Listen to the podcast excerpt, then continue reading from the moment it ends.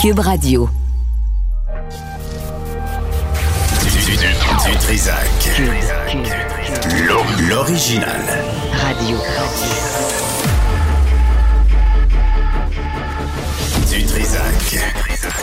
Votre plaisir coupable. Cube Radio. Bonjour tout le monde, bon mardi 29 novembre 2022. On s'approche euh, de Noël, euh, mine de rien. Euh, Aujourd'hui, à 13h, on va parler de la sclérose latérale amyotrophique qui est le Lou Gehrig disease qui touche certaines personnes qui pratiquent certains sports un peu violents pour la tête. Je regardais la Coupe du Monde, je voyais les tête, là, les- le ballon, un ballon de soccer, c'est dur, c'est pas, c'est pas un ballon de plage. Là, les gars, ils, se ramassent ça sur la tête pour faire des rebonds. Ben, avoir mal à la tête, je, je sais pas. En tout cas, on va parler de ça. Puis à midi, on va recevoir aussi euh, un médecin qui euh, qui regarde ce qui se passe dans le ROC, là, le Rest of Canada. Puis en termes de médecine, d'accès aux médecins de famille, aux urgences, je vais vous dire une chose, euh, on va se consoler en se comparant à pire, ou en tout cas à peu près la même situation qu'on vit au Québec juste pour euh, démontrer finalement que euh, les, les problèmes en santé, dans le système de santé, il est ici au Québec, mais aussi dans le reste du Canada. Mais euh, tout d'abord, on a avec nous Claudine Thibodeau, qui est travailleuse sociale responsable du soutien technique de SOS Violence Conjugale. Madame Thibodeau, bonjour. Oui, bonjour. Bon, alors demain, demain, vous vous associez à la Sûreté du Québec. Expliquez-nous, c'est quoi l'événement? En fait, c'est un- une initiative de la Sûreté du Québec, en fait, euh, qui ont choisi, dans le cadre des 12 jours d'action contre la violence faite aux femmes, de faire une action choc. En fait, ils ont, ils ont organisé des points de sensibilisation euh, où les policiers vont aller directement rencontrer la population pour parler de violence entre partenaires intimes euh, à travers leur, leur territoire. En fait, là, aux dernières nouvelles, là, il y avait euh, près de 85 points de planifiés pour demain. Donc, c'est une action euh, sans précédent. On n'a jamais vu ça. Puis en plus, ce qui est le fun, c'est qu'ils ont invité localement les maisons d'hébergement à les accompagner dans ces actions-là. Donc, c'est ensemble qu'ils vont aller à la rencontre de la population. Puis euh, c'est sûr que de notre point de vue, à nous, euh, ça fait énormément de bien d'avoir une organisation policière comme ça qui, qui, qui prend les choses en main, Mm. qui fait des actions. euh, et, et vraiment, c'est vraiment une initiative. Et c'est novateur. On n'a jamais vu ça, une initiative aussi grosse que ça. Et partagée par plusieurs partenaires comme ça. Mais, mais moi, j'ai de la misère à imaginer ce que vous allez dire aux gens. Vous, vous allez être au quartier général de la Sûreté du Québec, je comprends bien, mais, euh, vous, allez, vous allez dire quoi aux gens? Euh, C'est quoi la, la sensibilisation? Qu'est-ce que, c'est quoi le propos que vous allez tenir? Le propos qu'on va tenir, c'est que la, problématique de la violence entre partenaires intimes, d'abord, il ne faut pas seulement s'en parler quand il y a des féminicides.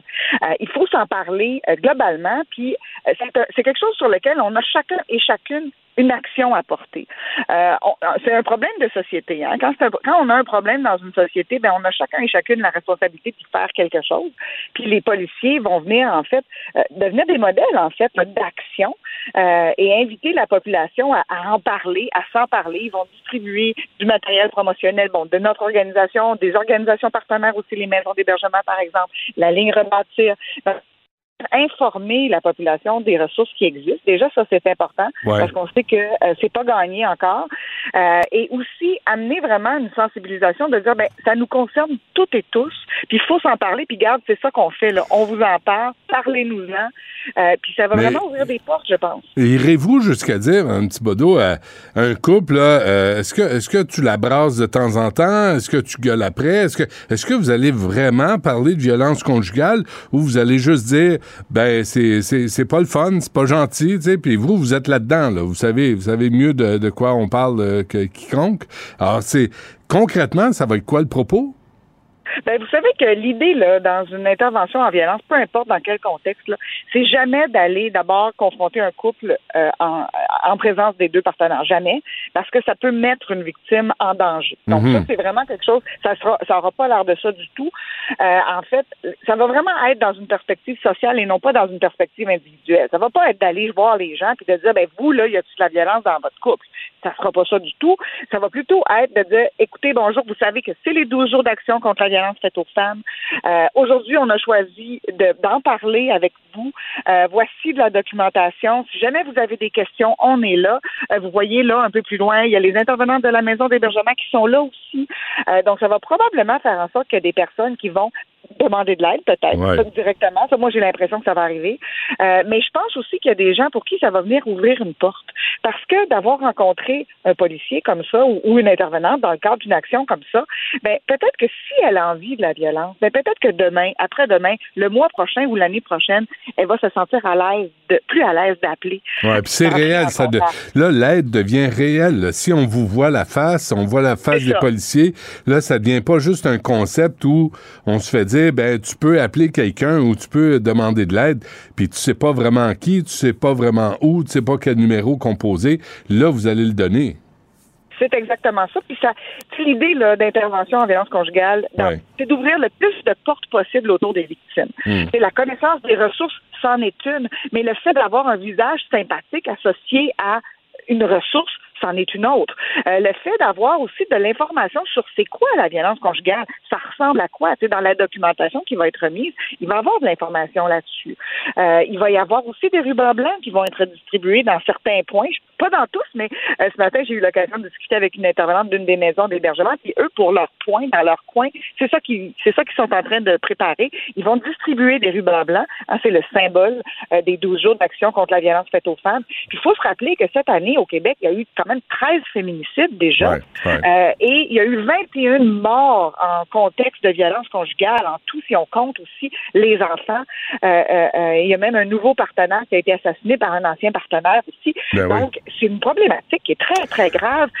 et c'est vraiment plus que temps qu'on prenne position collectivement. Mais courez-vous après le trouble, Mme Thibodeau, là, parce que si vous incitez les gens à faire appel à vos services, est-ce que vous êtes capable de rendre ce service? Avez-vous les ressources? Avez-vous le temps? Avez-vous l'argent? Ça, c'est une très bonne question. C'est sûr que dans les dernières années, à SOS Violence Conjugale, par exemple, on a reçu 125% de plus de demandes mhm. dans les cinq dernières années. En même temps, on sait qu'à travers les ressources, il y a quand même euh, presque 200 places de plus qui ont été développées dans les maisons d'hébergement existantes. Il y a quatre maisons d'hébergement qui sont en développement actuellement euh, euh, dans quatre régions du Québec. Les, les, ressources, c'est sûr que les ressources sont limitées, mais on est mobilisé et on a toujours moyen de mettre quelqu'un à l'abri, par exemple, si la personne est prête à aller un peu plus loin ou aller dans une autre région, le temps qu'une place se libère dans sa région. Euh, puis vous savez que des, demander de l'aide, ça ne veut pas nécessairement dire de quitter la relation violente. Hein. Mmh, mmh. Euh, pour plusieurs personnes, il y, a, il y, a, tout un cheminement qui va se faire avant. D'ailleurs, on sait que la rupture, on sait que c'est le moment le plus risqué, le moment où il y a le plus d'escalade de violence qui peuvent aller jusqu'à, par exemple, le féminicide. Euh, et ça a plus de chances de bien se passer quand c'est préparé. Donc, quand il y a eu un accompagnement avant, quand on a eu l'occasion justement d'avoir des rencontres, de pouvoir parler à des intervenantes, euh, aussi quand les proches sont mieux sensibilisés à la problématique.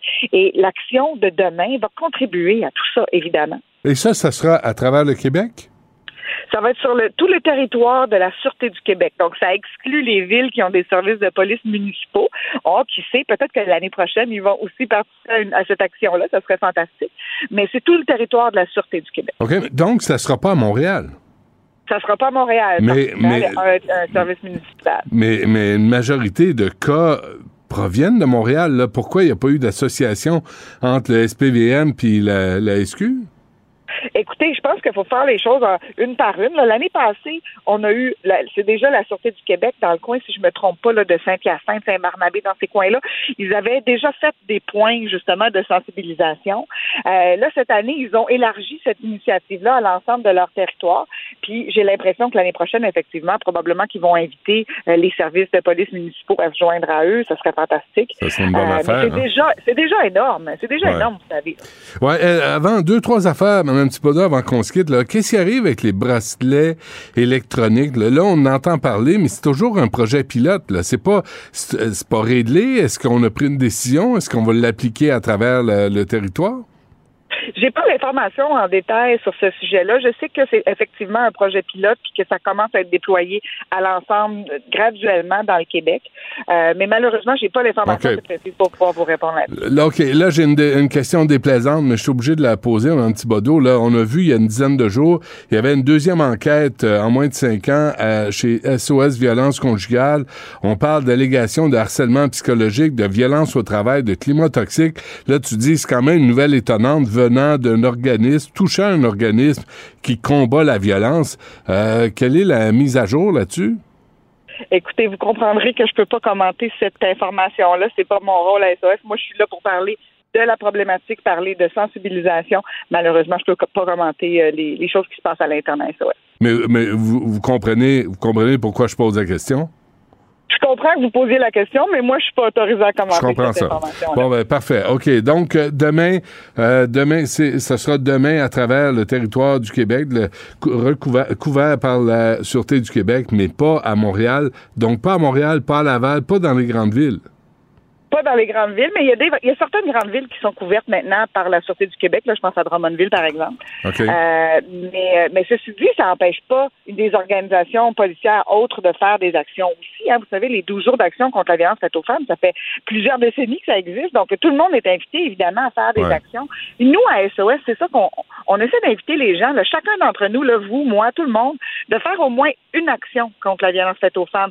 Porter le ruban blanc, partager les publications de SOS, s'inscrire au fil Instagram de SOS Violence Conjugale ou d'une maison d'hébergement, faire un don à une maison d'hébergement. Il y a toutes sortes de choses qu'on peut faire. Puis imaginez si 8 millions de Québécois faisaient chacun un geste. Ouais. Ben, on change le monde, là. Euh, avez-vous l'impression que la situation en 2022 s'est améliorée ou, euh, ou, ou on, on comprend pas ce qui se passe? Moi, j'ai l'impression que la pandémie a complexifié beaucoup les choses pour euh, les victimes de violence conjugale. Euh, veut, veut pas, tous les enjeux socio-économiques, ben, ça vient emprisonner les victimes plus. Hein. On connaît l'inflation, euh, le manque de logements abordables, Mhm. euh, le fait que la violence a pu escalader pendant la pandémie et évidemment, ça ne désescalade généralement pas. Hein. Quand ça monte, ça reste Donc, je pense qu'en ce moment, les victimes de violence conjugale sont face à des situations qui sont particulièrement complexes. On sait que dans certaines régions, euh, il y a tellement un manque de logements abordables et, et de logements à point, je pense à l'Outaouais par exemple, que les victimes qui se retrouvent en maison d'hébergement ben, peuvent rester là beaucoup plus longtemps qu'elles ne le seraient restées en temps normal s'il y avait eu accès à des logements. J'ai- Donc, j'ai- j'ai- c'est j'ai sûr une- que le contexte est difficile. J'ai une dernière question bien niaiseuse, là, Mme Thibodeau. Là, excusez-la euh, d'avance, là, mais euh, aujourd'hui, la mairesse de Montréal va annoncer des hausses de taxes, euh, du compte de taxes. Est-ce que ça touche les maisons euh, pour, pour aider les victimes de violences conjugales? Écoutez, je pourrais pas vous répondre parce que nous, à SOS, on n'est pas une maison d'hébergement. Mais euh, écoutez, j'ai l'impression que si c'est des taxes foncières, ça doit affecter tous les propriétaires. Mais là, vraiment, vous me prenez là, c'est pas quelque chose que je sais. J'espère, j'espère que, euh, les, maisons qui viennent en aide aux femmes qui sont victimes de violences conjugales, euh, conjugales sont exemptées de ces hausses de taxes-là, mais, euh, mais je ne croirais pas. En tout cas, on va voir, là, on veut tous aider euh, dans cette cause-là. Mme Thibodeau, euh, bonne journée demain, là, faites le, ça- je pense que c'est intéressant l'effort que la Sûreté du Québec euh, fait en lien avec euh, SOS Violences euh, conjugales. Merci à vous. Bonne journée. Merci beaucoup. Bonne journée. Du Trisac. L'écouter sur le web vous demande peut-être de changer vos habitudes. On le comprend. Mais son émission en vaut l'effort. Nicole Gibaud, Une chronique judiciaire. Madame la On juge. s'objecte ou on s'objecte pas. C'est ça le droit criminel. La rencontre, Gibaud du Trisac. Nicole, bonjour.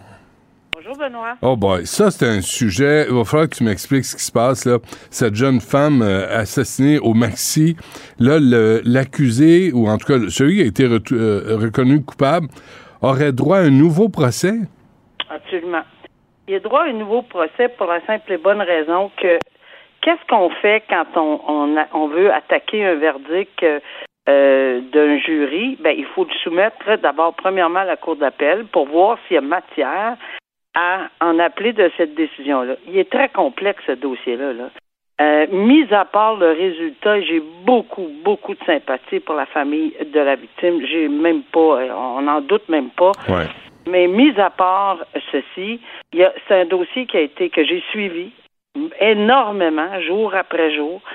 C'est pas un dossier qui était facile euh, devant jury. Pourquoi? Ra- Rappelle-nous ce qui s'est passé d'abord. Ben, c'est un jeune homme qui est entré dans un. Pour faire l'histoire très, très courte, là, Ouais. le jeune homme est entré à toute vitesse dans un maxi. Euh, il est allé. Probablement que c'est pas la première fois, puis la dernière fois, malheureusement pour la victime, c'est que elle, euh, il, s'est adressé à elle, ou enfin il y a eu un petit échange. Elle lui a indiqué de quitter, alors que c'est la victime, c'est Clémence Beaulieu-Patry. Et euh, malheureusement, il l'a attaqué, mais mal sale, avec euh, plusieurs coups de couteau.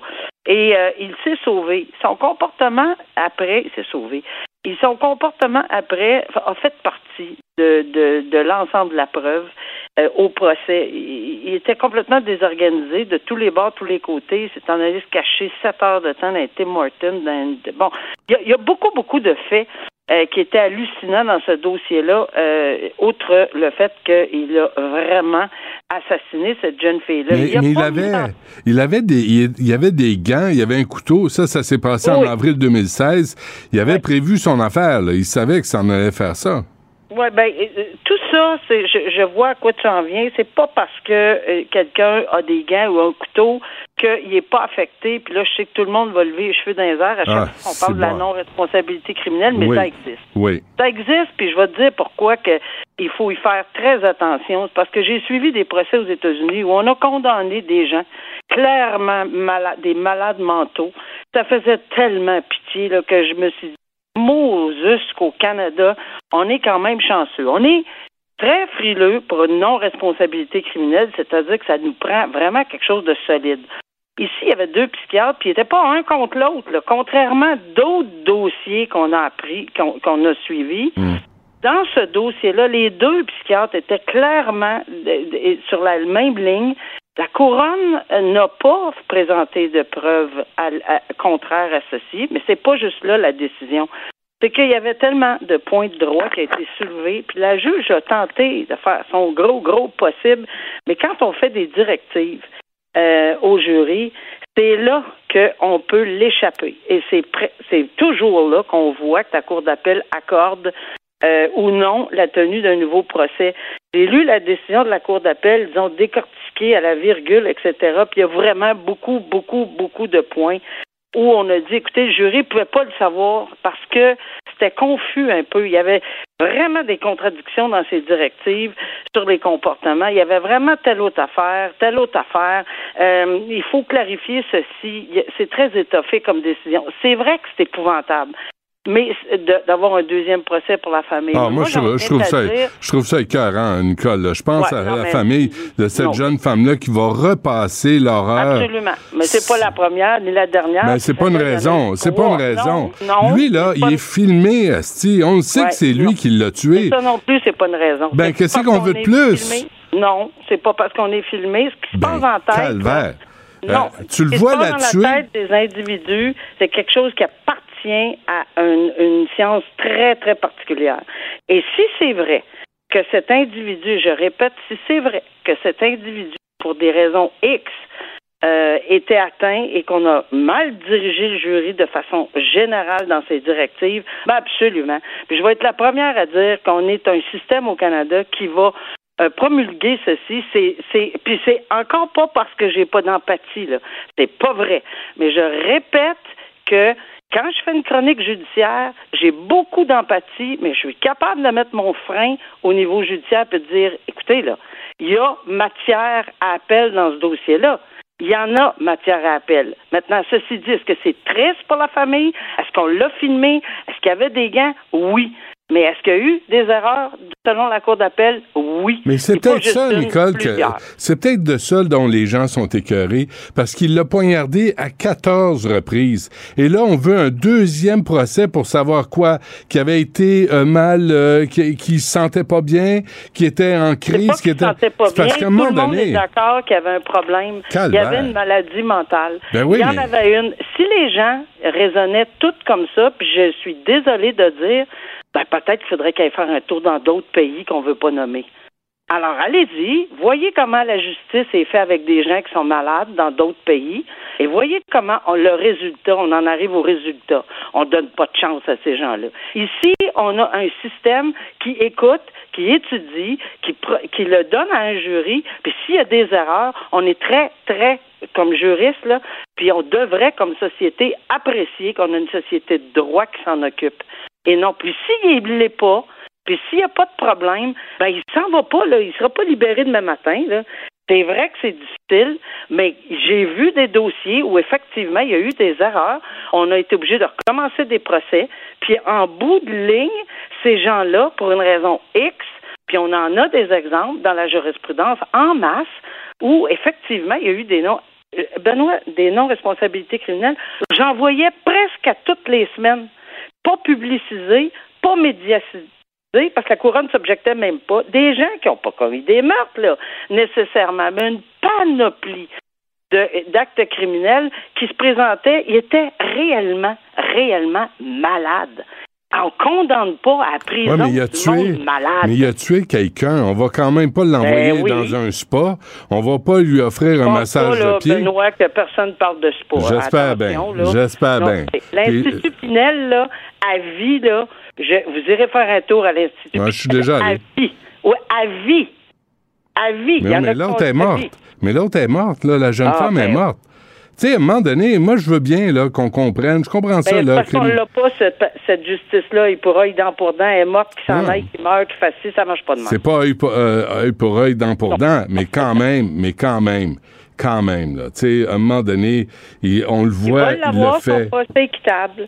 Je regrette, mais il y a personne qui va me convaincre qu'une justice comme ça doit exister au Canada. Personne.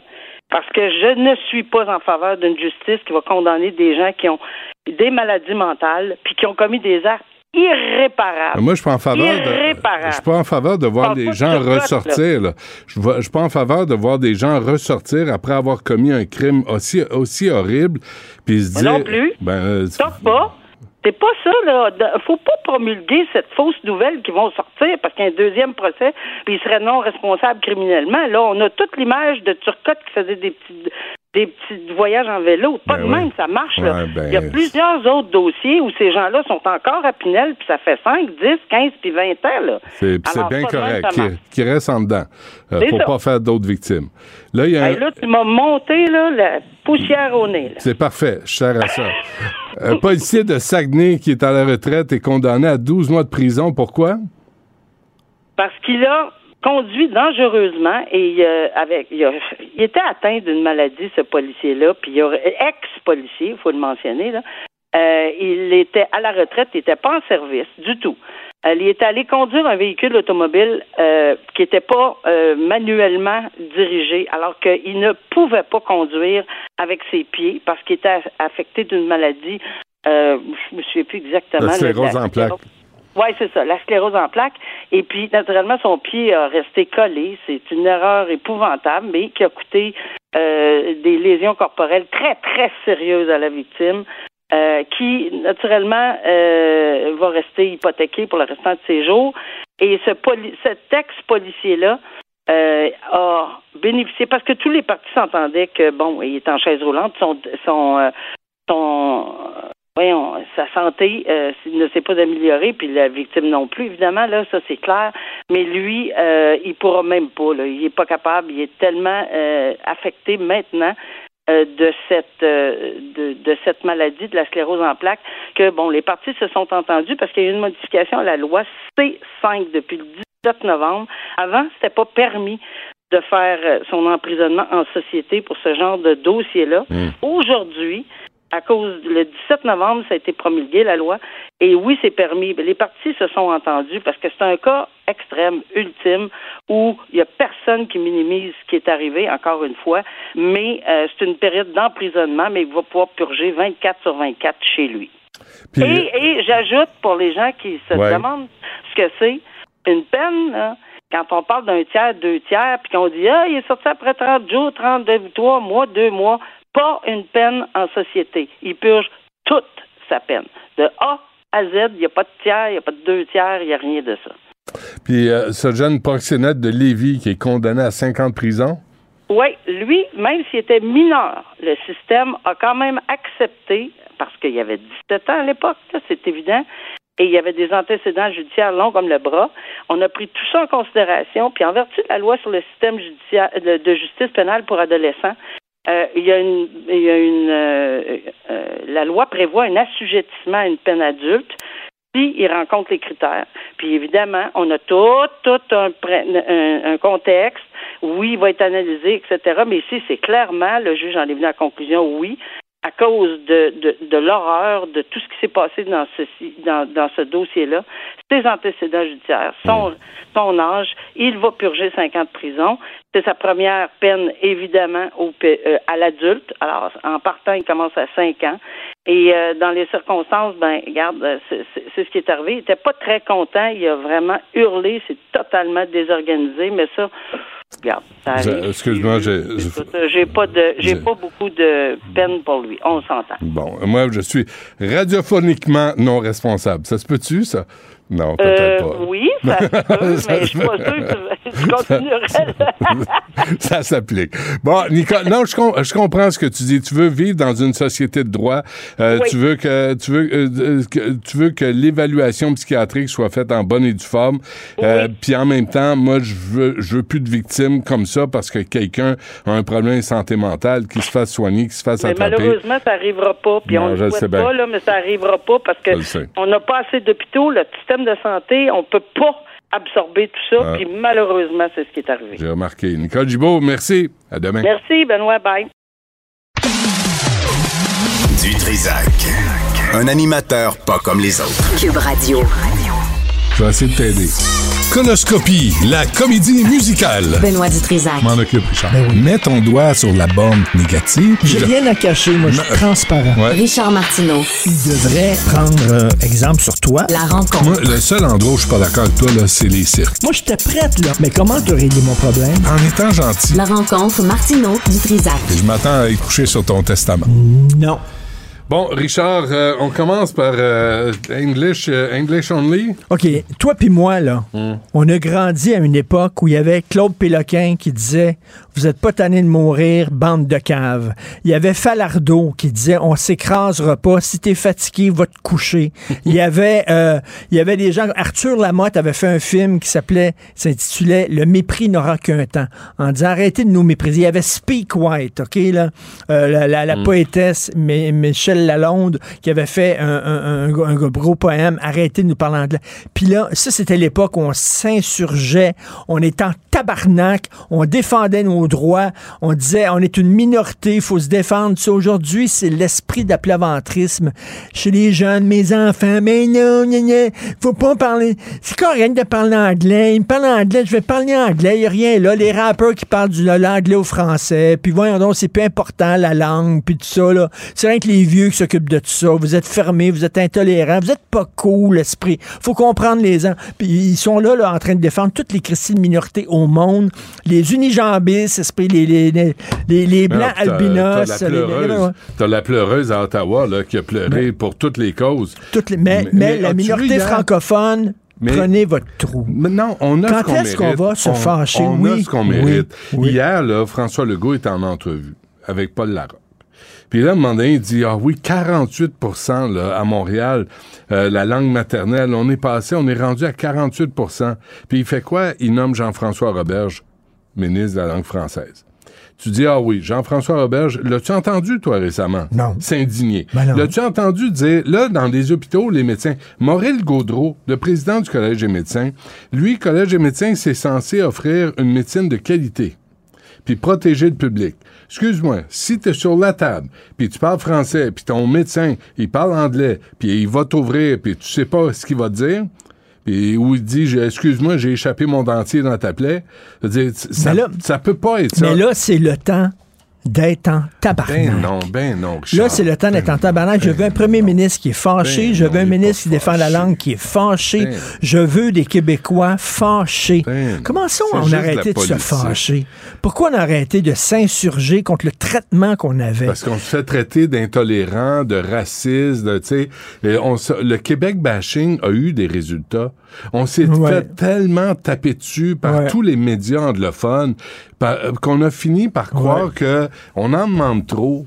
Puis qu'à un moment donné, il faut qu'on soit à genoux, puis il faut qu'on rentre pour pas déranger trop de monde. T'as une nouvelle génération qui croit ça, là. Eh oui. T'as une nouvelle génération qui dit, moi, je vais renverser des statuts, la situation est réglée. Puis là, tout à coup, tout le monde va être égaux. Ben non, t'es un imbécile. Tu comprends pas l'histoire.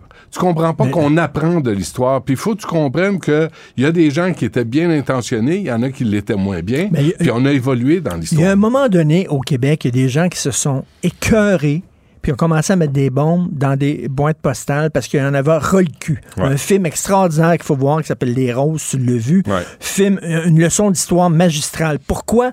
Parce que justement, à force d'écœurer les Québécois francophones, ils sont tannés. Là, je dis pas que ça prend un FLQ aujourd'hui, mais j'aimerais ça que les gens se fâchent. J'aimerais ça que les gens sont en maudit. C'est inacceptable ce qui mais- se passe. Les soins de santé, c'est ce qui est de plus fondamental. Quand tu es malade puis tu t'en vas au, à l'hôpital, c'est fondamental d'avoir des services dans ta langue chez vous. Mais On est chez nous. On a le droit de dire nous. C'est chez nous, nous. Nous, les francophones, notre culture, notre langue. Qu'est-ce qu'on retient? On retient là, les, les pleureuses, là, le pleurnicharge de l'ouest de l'île, Ouais. de, de quelques anglos qui braillent sur le Montreal Gazette qu'ils n'ont pas eu de service en anglais. François Legault s'est roulé par terre pour s'assurer que oui, on va vous offrir des services en anglais, mais, mais, mais colonisateurs. Ma- Madame Andelade est allée se rouler à terre pour avoir le vote des Anglos. Éric Duhem, Bill Ben 96, ouais. il, a, il a couché avec Ben eux oui, t'as raison de Fait le rappeler. T'as raison. c'est- que ça. On est. T'as des politiciens qui pensent juste aux, aux quatre prochaines années pour le prochain vote. Ils sont toujours à quatre pattes devant le Montreal Gazette. Valérie Plante Mm. accorde des entrevues au Montreal Gazette. Puis elle est là, puis mon Dieu, on va s'occuper de vos droits. Chris, c'est même pas grave s'occuper des droits de la majorité. Des francophones à Montréal, on est rendu une minorité.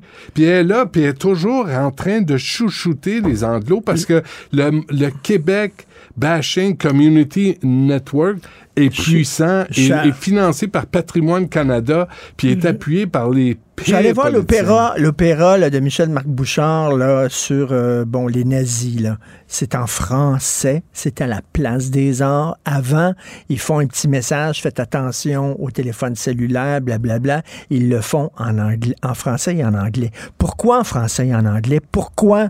C'est une province, il y a une province bilingue au Canada, c'est le Nouveau-Brunswick. On est au Nouveau-Brunswick ici? On n'est pas au Nouveau-Brunswick, on est au Québec. En français seulement. Puis on nous dit que, de toute façon, les anglophones qui sont ici sont bilingues. Ben, Christy, pourquoi on leur parle dans leur langue d'abord? S'ils sont bilingues, ils peuvent comprendre. Éteignez votre téléphone cellulaire. Ben non, on le fait en français et en anglais pour que les anglophones comprennent. C'est, c'est- pourquoi Richard, euh, pourquoi ils parleraient français si on n'arrête pas de toutes leurs données mâchées dans leur Je vais langue? donner un autre eux exemple. Je vais donner un autre exemple. Moi, j'étais de l'autre côté, là, Cogeco. Des, t'avais des stations, euh, t'avais 98.5, t'avais le 92.5, t'avais les animateurs et animatrices des radios anglophones au Québec, parlent pas français comprennent pas. Les gens venaient me voir puis ils disaient Oh, you're a TV star also. On faisait les francs-tireurs. Ben oui. Parce que la fille de l'animateur Kat euh, quelque chose, euh, sa fille m'avait vu dans un reportage à l'école. Lui, il avait aucune idée. Mais lui, il avait aucune hostie d'idée qui j'étais. Tu sais, mais il avait aucune idée de ce que le f- Québec francophone était. Et pourquoi il y a des quotas qu'on impose aux stations francophones pour faire jouer de la musique francophone? D'ailleurs, quand ils font ça, c'est tout ce que Bell fait? Ils enfilent quatre tunes en Ben oui. français, ils font des mix, puis là, ça, ça joue. Pour quatre- ça, ça ça compte évalue pour pour, quatre. une chanson. Il en met quatre, ça, évalue, ça, ça compte pour une chanson en anglais. Pourquoi il n'y a pas de quota dans les stations anglophones au Québec pour faire jouer de la musique en français? Pourquoi on n'est pas fâché? Je reviens à ce que tu disais. On a, on a ce qu'on mérite. On a, On mérite. ce qu'on mérite. Ben oui. T'es- tu On n'est pas puis ils le savent, ils le savent aussi là. Ben on se oui. comprend. On a on a comme intégré ça dans nous, là, que finalement, là, on est, on est, on est fermé, on est intolérant. On Parce que c'est ça, les jeunes, c'est ce qu'ils me disent. là. Mes enfants, c'est ce qu'ils me disent quand je dis, je vais te servir dans ma dans langue. Je suis fermé, je suis intolérant. Je me suis fait dire la même chose. Tu vis dans le passé. Ben oui, je suis un vieux fumeux de pipe, euh, puis je porte Ouais. des bas dans, dans, dans, dans- dans Dans mes sandales. ouais. C'est- ça pour eux autres. Là. Mhm. on, est, on, est rendu là, mais tu vas voir qu'à un moment donné, ça va les, ça va les, les rattraper. Euh, Je suis allé à un moment donné une soirée, euh, c'est un lancement de livre. Jamila Benhabib a lancé son livre Société Saint-Jean-Baptiste, OK? Dans les locaux de Société Saint-Jean-Baptiste. Tabarnouche, je sentais là, la naphtaline là-dedans, là, on va te dire, là. Ça, puis ça colle à dentier. Ouais, C'était ouais. vieux, Non, là. non, c'est fini. C'était vieux, là. Puis je fini. regardais ça, je disais, ben, c'est fini. C'est- Tu sais quoi l'indice La de fenêtre d'opportunité du Québec, elle est refermée, scellée, elle Ouais. est finie, terminée. C'est- Tu sais quoi le meilleur symbole de tout ce, ce dont on parle? Trois élus au Parti québécois. Ouais. Trois élus. That's it. Viens pas me dire que Gabriel Nadeau-Dubois est un indépendantiste qui se Ben bat pour non. la cause. Ben. C'est un opportuniste. Là, là, il y a de l'argent Et l'autre pour jour, je me suis pissé dessus parce qu'il y a quelqu'un qui dit le Parti libéral devrait venir un parti devrait devenir un parti fédéraliste de gauche parce qu'il n'y en a pas de parti fédéraliste de gauche au Québec. Ben non. Je dis attends une minute. Québec OK, solidaire, tu crois que Québec solidaire c'est un parti souverainiste de Ben ouais, gauche? ouais. Tu crois ça toi? Je me demandais qui croyait ça. C'est toi ça qui croit ça. là, Hmm. Mais tu sais. que ça veut dire, Voilà. ça veut dire aussi, c'est c'est la culture, c'est l'industrie culturelle, c'est les profs, c'est les universités, c'est, tu sais, à un moment donné, moi, là, je me souviens, écoute, un- dans un de mes livres, en 1997, j'avais écrit, écoutez, deuxième euh, référendum, c'est non, oublie ça. On devient tout en de l'eau. Ben ouais. On va faire tous plus d'argent. Ben ouais. Les médias vont faire plus d'argent. Ben ouais. Les gens vont pouvoir travailler à travers l'Amérique. On va tous fa- faire bien, on va avoir une bien meilleure vie. Pourquoi le Québec est plus, est plus, est plus pauvre que les restes, que les autres provinces? Parce qu'on est francophone. Parce qu'on n'a pas accès au marché euh, Fait que soit qu'on reste dans le Canada puis on devient tous anglophones. Ou alors que si notre culture est importante, on sort, puis on, on reste francophone, mais on peut pas avoir les deux. Là. On s'appauvrit. Là. C'est quoi? On euh, peut Jean- pas. Jean-François Roberge, il faudrait qu'il sorte. Là, Là, mais, mais tu sais, il, a- il a, il a- il a été très décevant à mes yeux. Moi, j'y croyais, là. J'avais lu son livre, je croyais en lui pour des réformes à l'école. Ils l'ont changé parce qu'il a échoué. Et là, il envoie la langue française. Puis je vais te dire, écoute, c'est le pire, c'est le pire cocktail que tu peux avoir. Valérie Plante, à Ville de Montréal. Ben oui. Jean-François Roberge, euh, à Québec. Puis euh, Pablo Rodriguez, asti, à Ottawa. Attends une minute, puis celle qui s'occupe du français à Montréal, c'est qui? Louise Arel. Ben oui. Elle parle fort. Eh, on l'entend, là, hey, ces temps-ci, là, elle est fâchée, Ouais. fâchée, là. Hmm. Hein, Louise Arel, là? Mais, mais qu'est-ce tu sais, qu'est-ce qui arrive, là? Les jeunes, ils s'en fichent complètement de ça. Ils se fichent de la culture francophone. T'en. Fait que, tu sais, je, je regardais Révolution, là, hier. Écoute, hier, j'ai, j'ai, avec un des producteurs de Révolution, puis on- c'est un ami. Puis, moi, j'adore cette émission-là. Mais il reste que, de temps en temps, il y a des, des gens qui viennent en compétition qui parlent pas français. Là, je me, je me dis, ils sont là pour danser, c'est correct, tu sais, mais ils, ils font à peine l'effort de dire merci ou bonjour ou rien. Puis tu regardes, euh, mettons, je sais pas, le gala de la disque. là, tu dis, ben, il y a, a bien un, un- un chanteur qui va monter sur scène puis qui va défendre le français puis qui va faire un beau discours. Ben non, tu as le noir. Fuck you, fuck you, fuck off, fuck, fuck you, uh, C'est- C'est ça, là. C'est lui, ça. C'est le nouveau français. C'est un fuck off, and fuck, fuck, puis quand soit, puis ben, il prend un trophée, puis il se le met dans la bouche. Hey, mon Dieu, ça, là, ouh, on va aller loin avec des gens comme Ça, ça. c'est l'affirmation la- nationale, Ouais. ça. Fait que, Fait que ça c'est ça. Ouais. C'est ça, que, le Québec. Apprenez, apprenez, moi, je suis allé à l'école anglaise. euh, puis euh, apprenez l'anglais, Ah ouais. faites comme tout le monde, puis euh, vous allez mieux réussir dans la vie. Parce que le message, c'est ça. Puis François Legault a beau dire, tu sais, a beau dire qu'il est autonomiste, dans la réalité, ça veut rien dire. Puis, puis il dit, on, sais, en- encore là, hier, Paul Larocque, là, on va aller chercher des pouvoirs au Canada, puis ça. Le Ah Canada, il te voit arriver, il te calisse un coup de pied d'un gosse. Il dit, puis ben, lui dit, ouch, ouch, ouch, puis il retourne à la maison. Aïe, aïe, ça fait mal. C'est quoi ton Le levier? lendemain matin, le mardi matin, le go, sa femme mais et son c'est petit quoi, prince. c'est quoi ton levier? Tu vas aller négocier avec quoi? Euh, ta- ta- rien, rien. la métropole de ta province s'anglicise. C'est quoi ton Puis- puis levier? tu attends une minute. Puis le go, il fait tout en, en sorte pour que, justement, notre canif, le jackknife qu'on qu'on mettait sous la gorge du Canada anglais, le PQ, crève. Hmm. Il tue le PQ en disant, regardez, il n'y en a plus de menace souverainiste. Et ça, là, ça, t'es en position de négociation incroyable. Puis là, les trois autres partis, tu le Parti libéral couche avec la communauté anglophone depuis euh, sa naissance. Le Parti conservateur a tout fait pour aller chercher des votes avec euh, en dénonçant Bill 96. Puis Québec solidaire fait tout pour ne pas reconnaître le fait français. là. Tu sais, Dans la réalité, il a beau le dire, mais il fait, il le fait pas. Fait que il y en a plus de menace, Ouais, il y a plus de levier. Ouais, puis- Fait que, Puis nos artistes s'en foutent. Ils n'en parlent plus. Hey, mais, mais donc, euh, mais- mais donc de la musique en anglais, là, mais, pas, pas de some real music. Mais tu remarqueras, là, les, les, les stations musicales, là, ils mettent trois, quatre tunes en anglais. Ils font, ils font des mix, là, ils mélangent, Ouais. euh, tu sais, ils font des liens. Et là, au CRTC, ils comptent ça pour une chanson. Mais tu sais, comme, Puis ils ont- sont on pas devrait, de... on, on devrait commencer. You're listening to Ben. Yeah. Ça, c'est Ben, Well- pas Benoît. Welcome Vous to écoutez Benoît. Radio. Ben non, il y a Ben quelque non, chose de mou. Vous écoutez Ben. You're listening to Ben. Hey, quand j'étais à l'école anglaise, imagines-tu comment on prononçait mon nom de famille? To Treasure. Ah, Ah, il, il arrivait pas. Il y en a même qui m'appelaient Bendit. Ben, Benoît. Benoît. C'est- Benoît. Pas dire Benoît. Ça, c'est en Benoît. 1974, à peu près. You're listening to Benoit. You're listening to Benoit. This is Cube, Cube Radio This is Big Ben. with, uh, with that fat bastard. Ben and Big Dick. Ça, c'est. Merci. OK. À demain.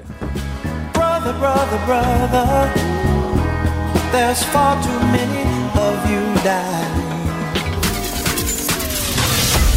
Ce segment est aussi disponible en vidéo sur l'application Cube ou le site cube.ca.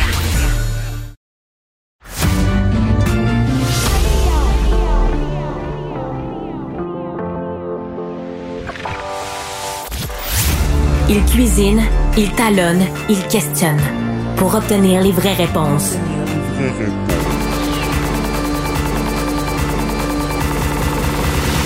Du Trisac.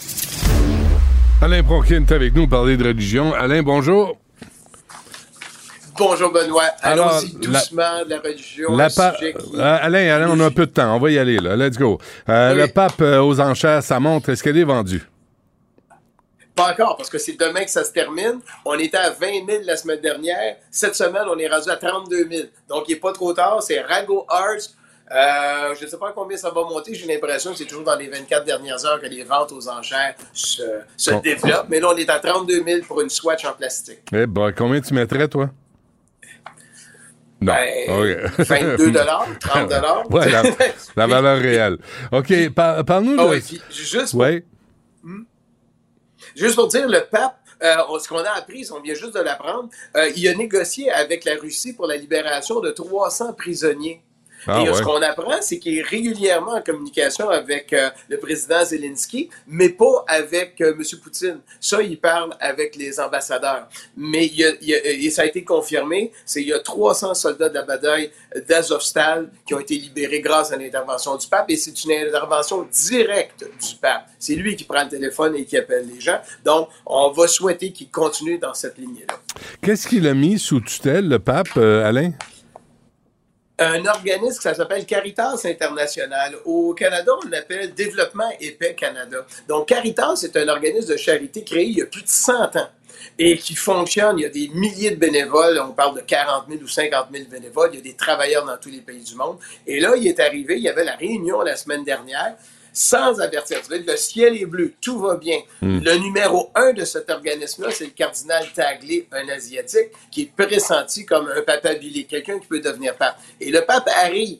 Et là, il y a des gens que les gens, on ne connaît pas, qui sont à la première rangée à la fameuse salle là, euh, Paul VI, et il dit tout simplement, ben tous les dirigeants, vous êtes dehors. Bang! Aussi bête que ça, il n'y a personne qui est prévenu. Et il dit au cardinal Taglé, qui en est le président, ben là, tu vas finir le travail et tu t'en vas toi aussi.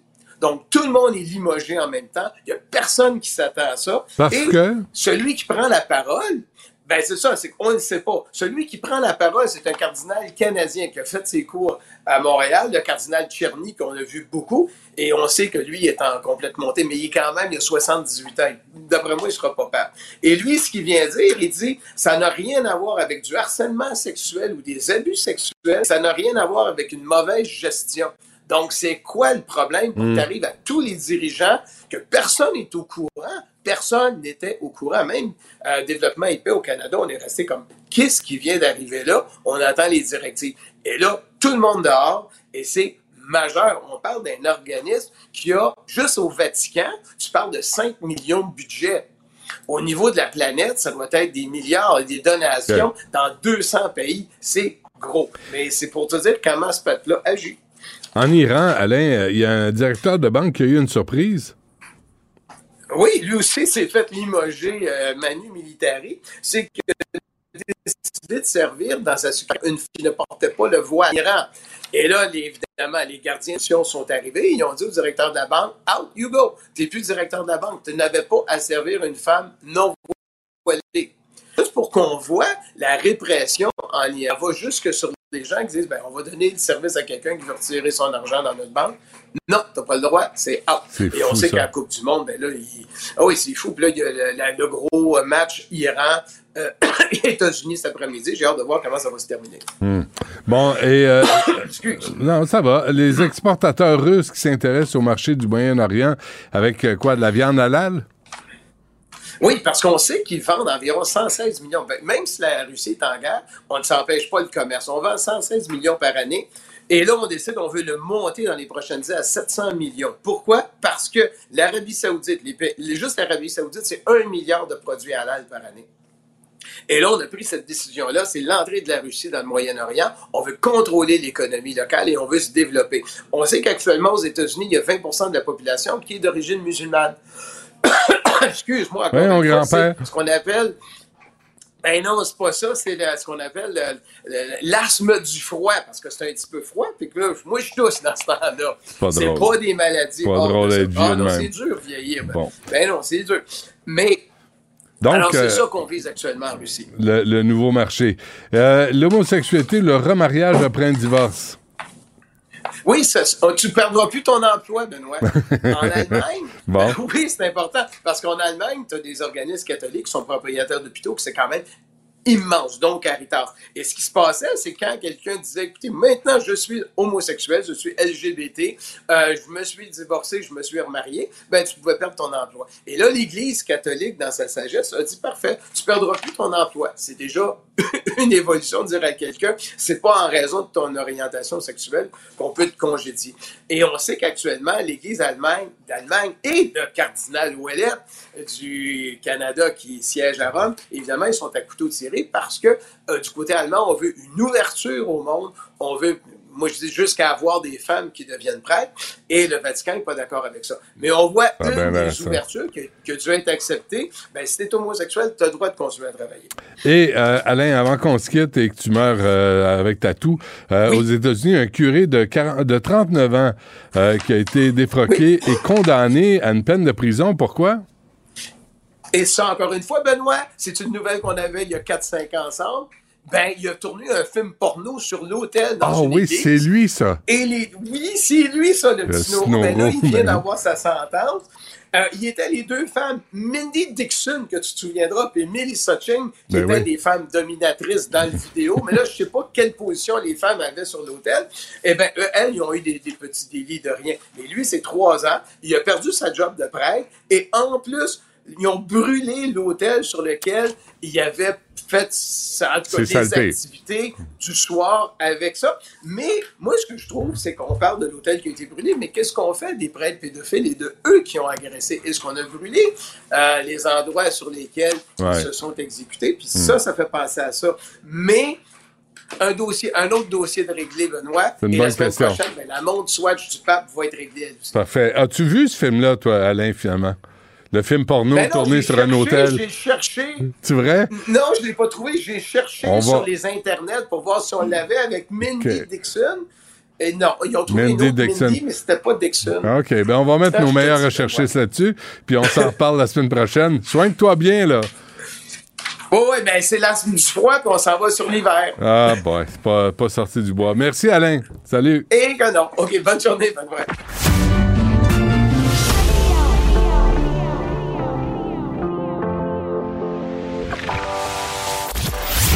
Il cuisine, il talonne, il questionne pour obtenir les vraies réponses.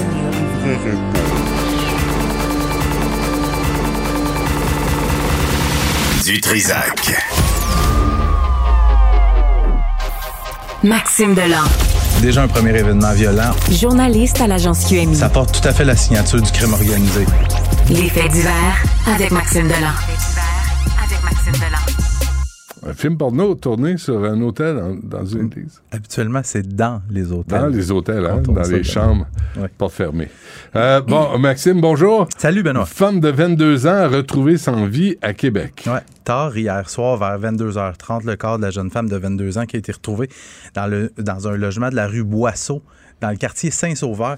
Écoute, c'est des, des proches de la victime qui étaient sans nouvelles déjà depuis quelques jours. Euh, ils s'inquiétaient pour elle, sont présentés à son logement.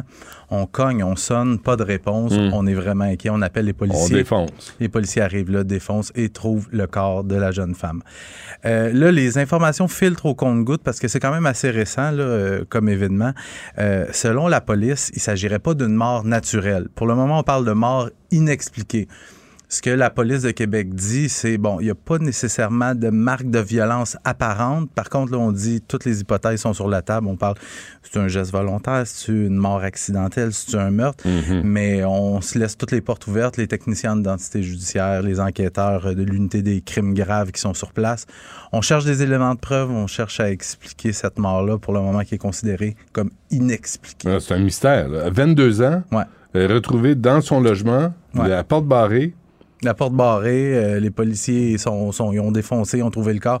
Pour le moment, on en est là. L'enquête qui débute à peine, mais c'est sûr, on va, on va remonter, euh, on va remonter les dernières heures, les dernières journées de cette jeune femme-là, savoir y a-t-il quelqu'un qui en voulait, est-ce qu'elle avait des problèmes, Est-ce- bref, on en est là. Très bien.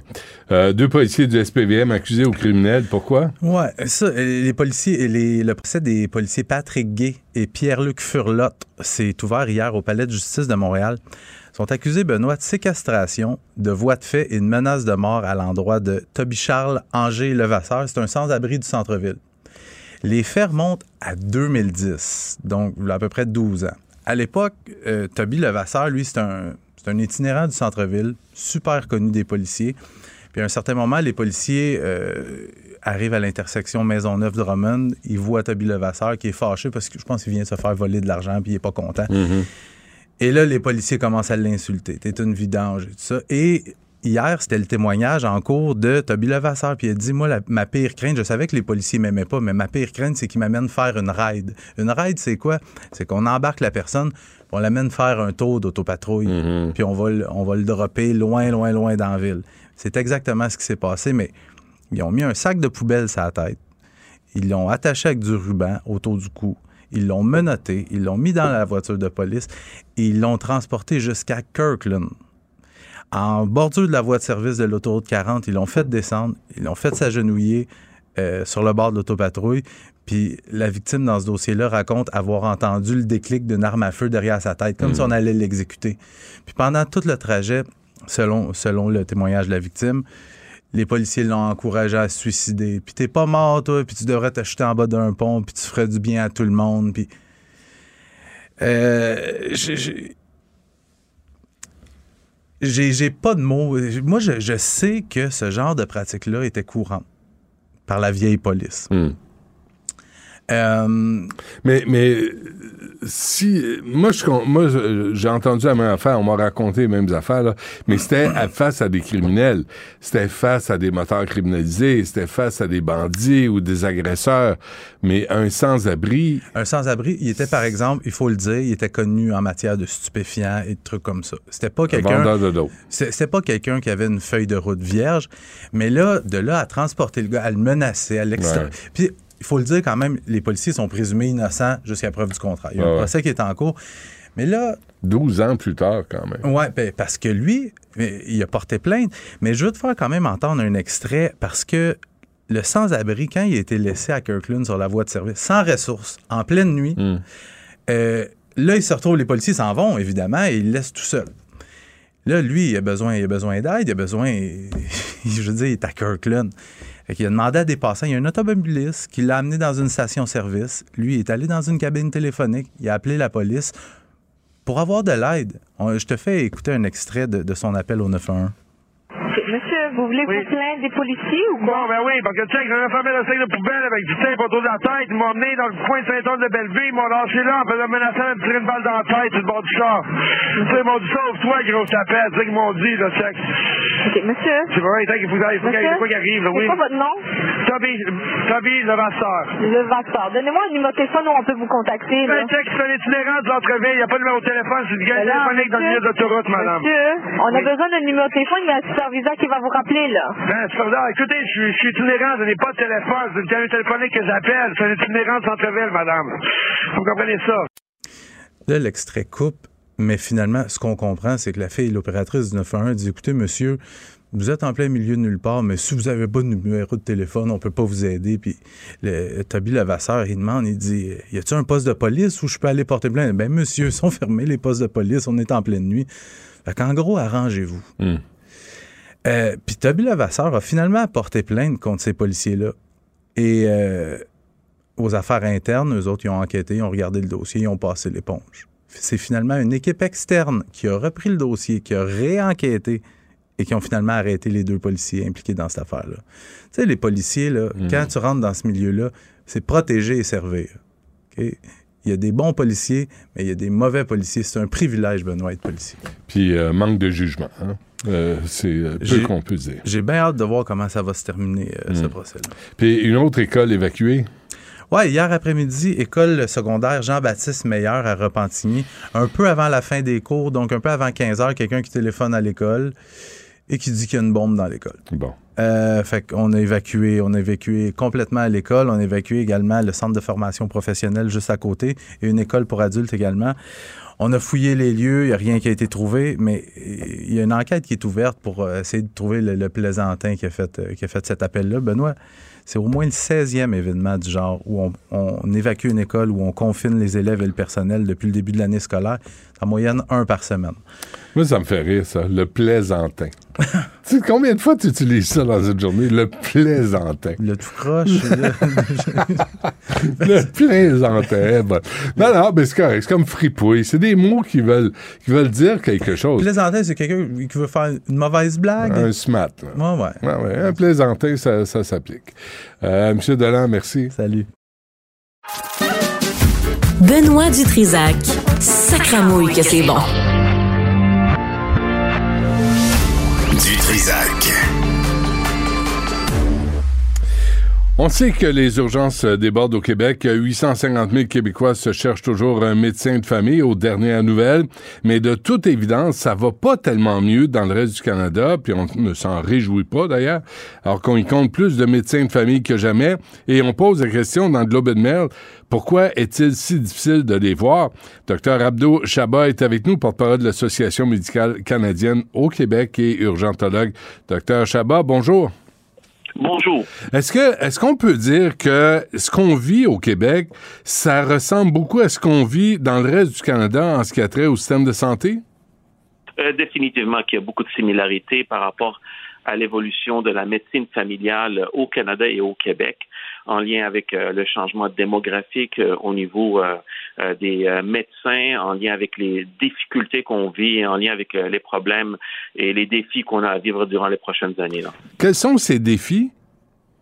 Écoutez, aujourd'hui, on a vraiment de défis. Le, le- le principal défi, c'est de trouver des chiffres, d'avoir des chiffres suffisants pour faire une bonne gestion au niveau de ces ressources-là. Donc, ça, déjà de savoir combien de médecins qu'on a et qu'est-ce qu'ils font, c'est quelque chose qui est quand même très euh, euh, important et euh, c'est quelque chose qu'il va falloir regarder de très près. Donc, on va avoir des données qui sont fiables pour pouvoir mieux planifier les, euh, les, les services qu'on va en donner au niveau des populations, mais au niveau de la médecine en tant que telle, euh, évidemment, euh, il y a la surcharge de travail au niveau administratif, euh, ça, il y a euh, les, les- au Ça, niveau de la médecine familiale. je, vous je arrête là. Je vous arrête parce qu'on dit la même chose au Québec. La paperasse, là, ce qu'on appelle la paperasse, là, c'est un problème pan-canadien. Définitivement que c'est pan-canadien. Et c'est entre 10 heures et 20 heures qu'on met par semaine euh, comme médecin de famille pour des charges administratives. Et on pourrait voir tellement plus de patients. Et c'est pour ça que euh, ça amène beaucoup plus de difficultés auprès euh, des euh, cliniciennes et cliniciens. Donc, bon, et ça, ça, joue certainement sur leur intérêt à donner des soins. Il y en a beaucoup qui vont même à dire près de la moitié, en fait, pensent réduire leur charge de travail dans les deux prochaines années, ce qui est encore plus inquiétant dans les derniers sondages qu'on a eus. beaucoup sont les, cotes très haut au niveau des dépistages de la dépression. La pandémie n'a pas aidé, mais clairement que la médecine familiale était déjà Mm. en difficulté avec toute cette euh, paperasse ou cette charge administrative excessive. Et là, au- aujourd'hui, on vit les conséquences malheureusement de cela. Euh, docteur, euh, euh, docteur Chabat, je, je lisais que à travers le Canada, il n'y a jamais eu autant de médecins de famille. On parle de 47 337, des chiffres de 2021, alors qu'on est un peu plus de 38 millions. Il y a 50 ans, en 1971, on avait seulement 13 000 médecins pour 21 millions d'habitants. Il y, en a des, médecins de famille, mais là, c'est quoi? C'est parce que c'est des médecins de famille qui font pas autant d'heures que les anciens? Euh, Définitivement que ça, c'est reconnu. Il y a un, un changement au niveau de la profession. Euh, ben, l'é- L'équilibre travail-famille euh, prend aussi euh, de l'importance au niveau de la médecine. Euh, on parlait beaucoup de la féminisation de euh, la, profession, mais là, on parle de la transformation de la précision de la profession parce que peu importe le genre, qu'on soit homme ou femme, on a envie de passer du temps avec la famille. Donc, il y a une réduction au niveau de ses heures. Il y a beaucoup de départs à la retraite et il y a aussi que les médecins de famille ne font pas de la médecine familiale. Il y en a beaucoup qui font autre chose. Et au Québec, ce qu'on voit, c'est entre 30 et 40 qui font de la médecine familiale pure. Les autres c'est même pas ils veulent, ils doivent travailler soit dans les salles d'urgence CHSLD pour euh, euh, livrer des services euh, qui sont importants, mais qui euh, enlèvent Mm. cette capacité de médecine familiale. Comment ça se fait que si les, les problèmes sont partout pareils, que ce soit en, en Colombie-Britannique, en Ontario, en Nouvelle-Écosse, et en Nouvelle-Écosse, je, je- je lisais qu'il y avait 120 000 personnes, des, des gens qui, qui, euh, qui cherchaient un médecin de famille aussi. Comment se fait-il qu'on n'arrive pas à régler ces problèmes? Vous parlez de paperasse, vous parlez du temps. Là, je lisais aussi qu'il y a quoi au Canada, à peu près 15% des médecins qui ont 65 ans et plus et qui donc vont prendre bientôt leur retraite. Euh, Il n'y a pas de dialogue? Euh, C'est ce qui était souhaité. Vous savez, il y a eu une conférence au niveau des ministres de la Santé. Ouais. Moi, j'ai été euh, sur place et euh, il y avait cet échange-là. Il y avait deux priorités, en fait, qui étaient mises de l'avant. Cette priorité-là était d'avoir euh, ben, plus de données pour vraiment mieux planifier notre, nos ressources au niveau des systèmes de santé et de les partager.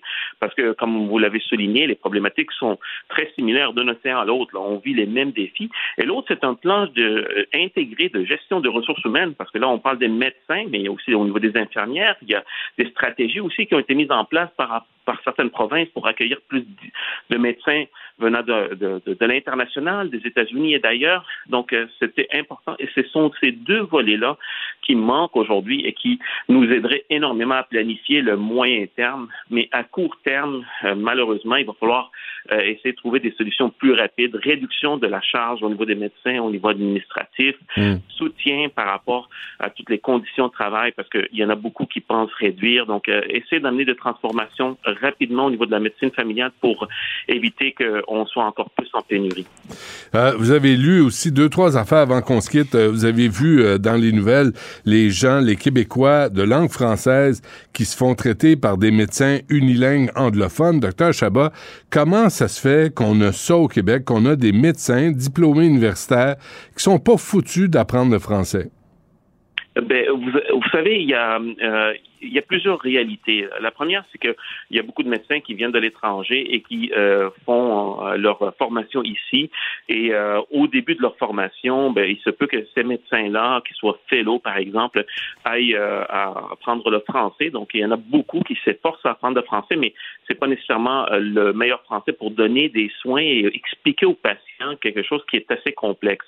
Cela étant dit, c'est extrêmement important de donner des soins qui sont dans selon plus les paramètres de la culture, de la langue, c'est extrêmement important ici au Québec. Donc, vous le soulignez, je suis d'accord avec vous que c'est extrêmement important. il y a certaines réalités au niveau des médecins étrangers, mais sinon, ici au Québec, de se faire servir en français, c'est, je dirais, c'est plus que, c'est un droit, c'est une obligation même au niveau de la profession de mm. pouvoir s'adapter selon la culture et la langue. Mais une fois que c'est dit, ça, docteur Chabat, qui a l'autorité d'intervenir? Qui va dire au médecin, là, je suis désolé, si tu veux continuer à travailler au Québec, tu dois apprendre le français, ce sera pas comme euh, Michael Rousseau Air Canada? Euh, définitivement qu'il y a euh, des programmes aujourd'hui d'essayer d'intégrer ces médecins-là, de pouvoir parler la, va dire le français, mais, mais je dirais que dans, dans d'une manière pratico-pratique, moindrement que les patients se sentent euh, comme quoi qu'ils n'ont pas été servis euh, dans la bonne langue ou de la bonne manière, ou euh, on va dire s'il y a des éléments un peu culturels aussi qu'on voit avec les Premières Nations, mais qui s'adressent à leurs organisations et je dirais que c'est là que ça se travaille. C'est des fois il y a des contraintes qu'on peut pas faire bouger. Si le médecin vient juste d'arriver puis il apprend, ben peut-être que ça serait un de ses collègues ou qu'il y aurait de la traduction comme ça se passe dans certains milieux, donc des interprètes qui viennent qui aident, mais sinon euh, je suis d'accord avec vous là, que d'être servi dans sa langue, sur les paramètres de sa culture, c'est quelque chose qui est extrêmement important dans tout système de santé qui se dit culturellement compétent. Est-ce qu'on a besoin de valoriser le métier de médecin de famille? Je lisais qu'il y avait 99 postes de résidence qui n'avaient pas été comblés à travers le Canada et là-dessus, il y en avait 73 au Québec. Est-ce que le médecin de famille a perdu la cote? Définitivement qu'avec euh, la dernière réforme, les médecins de famille ont subi énormément de pression et je dirais que beaucoup de collègues étaient très frustrés. Euh, vous savez, c'est un travail qui, à la base, est extrêmement complexe, euh, peu valorisé euh, nécessairement par rapport aux études en spécialité et qu'on a essayé de revaloriser. Au Québec, c'était extrêmement valorisé. On avait quand même de très bonnes entrées en médecine familiale. Les gens se battaient, en fait, pour entrer en médecine familiale au Québec. Et là, on est la seule province qui n'arrive pas à combler ces places, ou une des rares qui, l'année dernière, ça a été encore une fois la, la même chose je pense qu'au niveau de la médecine familiale, on doit la revaloriser beaucoup plus au niveau de, des étudiants euh, et euh, parce que ça commence là. Puis au niveau des, choix en résidence, ben, c'est de, continuer à soutenir euh, ces programmes de formation. On hmm. était très bons. Malheureusement, on a perdu un peu la cote. Alors, pénurie de personnel, c'est à travers le Canada. Je lisais dans le Globe and Mail, National Post ou ailleurs, il y a des gens qui meurent aux urgences sans être vus. Est-ce que ça prendrait une autre conférence des ministres de la Santé à travers le Canada pour sortir le fédéral de cette question-là et laisser le pouvoir au provincial? Euh, le pouvoir est au provincial. Euh, en fait, euh, ce qui se passe aujourd'hui, c'est une négociation qui est au niveau de l'argent, c'est au niveau financier que ce n'est pas en lien avec les priorités parce que de ma présence à Vancouver il y a quelques semaines, c'était clair que les gens étaient d'accord avec le plan parce que ça avait circulé pendant plusieurs semaines avant et il y avait vraiment les commentaires étaient là.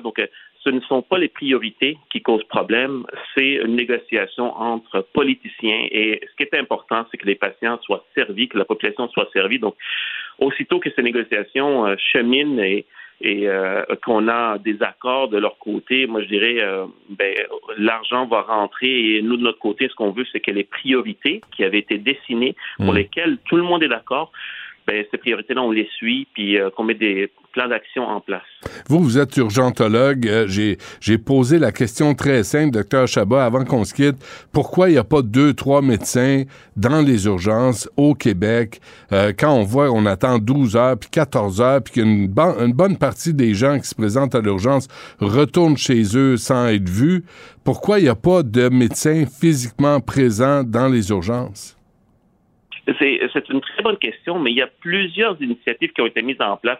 Vous savez, il y a des réorientations de P4, P5. Ça, on le réoriente dans les cliniques, puis on trouve des rendez-vous. Donc, ça, le médecin n'est pas dans l'urgence, mais l'infirmière s'organise avec, après avoir fait un triage, de les envoyer ailleurs. Donc ça, c'est la première. La deuxième, c'est ce qu'on a, euh, ce qu'on appelle un accueil clinique. Donc c'est d'une manière beaucoup plus rapide.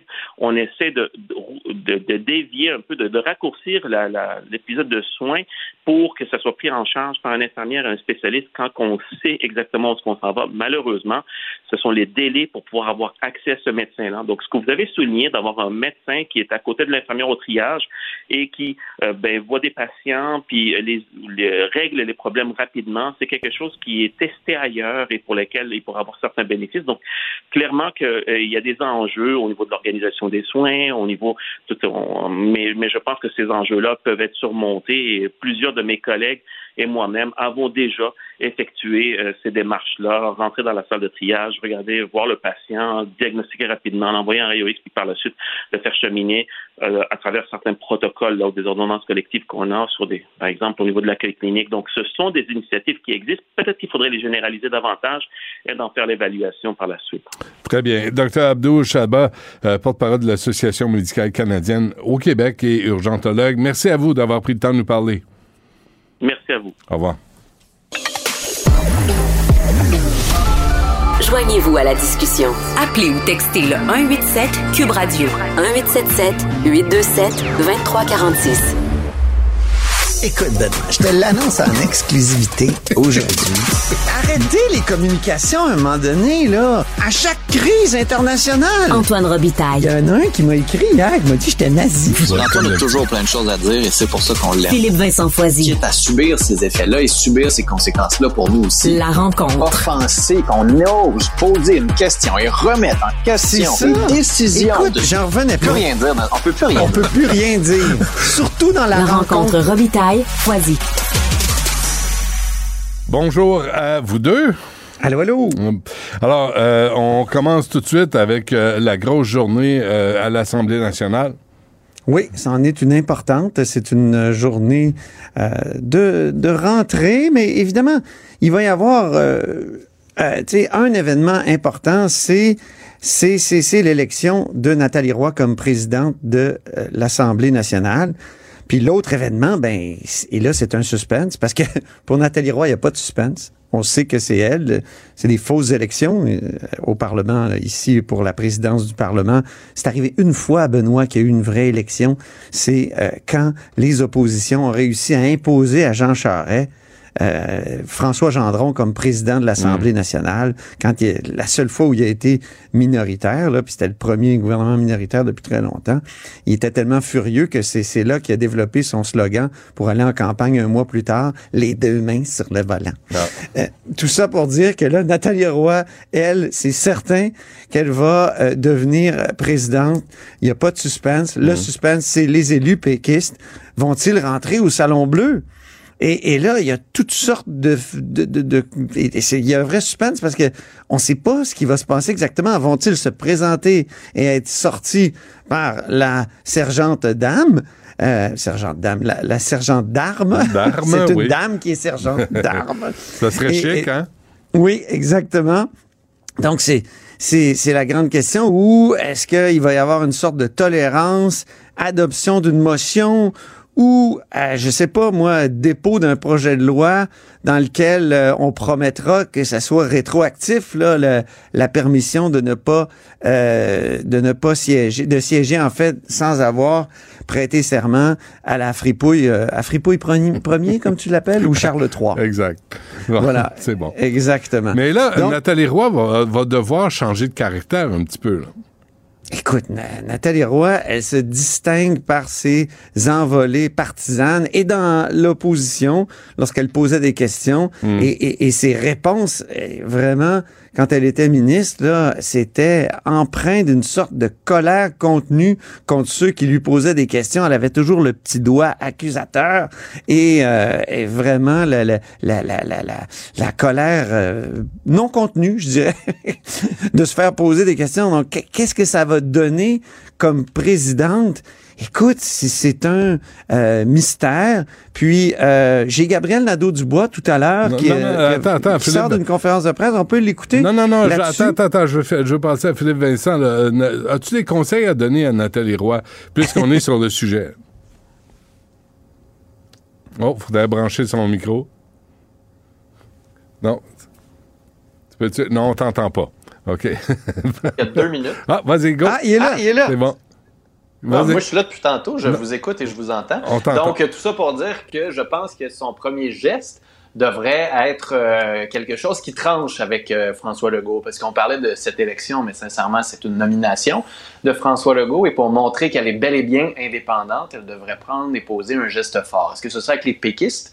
En disant mon prédécesseur a écrit que, mais moi je pense que, et je vais laisser les députés siéger, Ouais. même Ouais. s'ils n'ont pas prêté serment au roi. Ah Ou- ouais, c'est bon, ça. Et là, euh, c'était drôle, j'en parlais avec Mario tantôt, parce que je présume, moi, que son premier geste va être de permettre à Éric Duhem d'avoir un bureau et une salle de conférence de presse? Et là, ça a l'air qu'à Québec, il y en a qui laissent entendre que François Legault aurait dit à Paul Larocque non, non, non, Éric Duhem n'a pas sa place, n'a pas sa place, simplement pour pouvoir permettre à Nathalie Roy par la suite de poser un geste qui tranche avec l'opinion Mm. de son chef.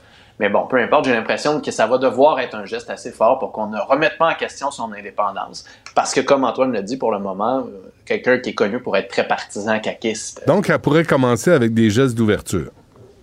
Ça serait une bonne façon de faire. Ouais, hein. C'est vrai que ça sa serait une bonne présidence va en être une euh, adaptée à la nouvelle réalité politique. T'es pas fou, Foisy. Des fois, tu Ben, me des fois, Des fois, je suis ça, comme une montre pétée, moi. Deux fois par jour, j'ai de la bonne heure. ça tombe bien. Alors, Gabriel Nadeau-Dubois avait quoi à dire, euh, Antoine? On peut l'écouter? M. Legault aime souvent les comparaisons de hockey, mais là, ces temps-ci, on parle surtout de soccer. Fait que c'est elle qui va devoir distribuer les cartons jaunes aux députés. Puis j'espère qu'elle va se rappeler qu'elle doit également en distribuer à son ancienne équipe. Euh, on s'attend de Nathalie Roy, est-ce qu'elle soit rassembleuse, est-ce qu'elle s'élève au-dessus de la mêlée? Et qu'elle fasse respecter les droits de l'ensemble des députés, y compris les députés de l'opposition. Ça, c'est encore plus important dans le contexte d'une majorité importante du côté de la CAQ.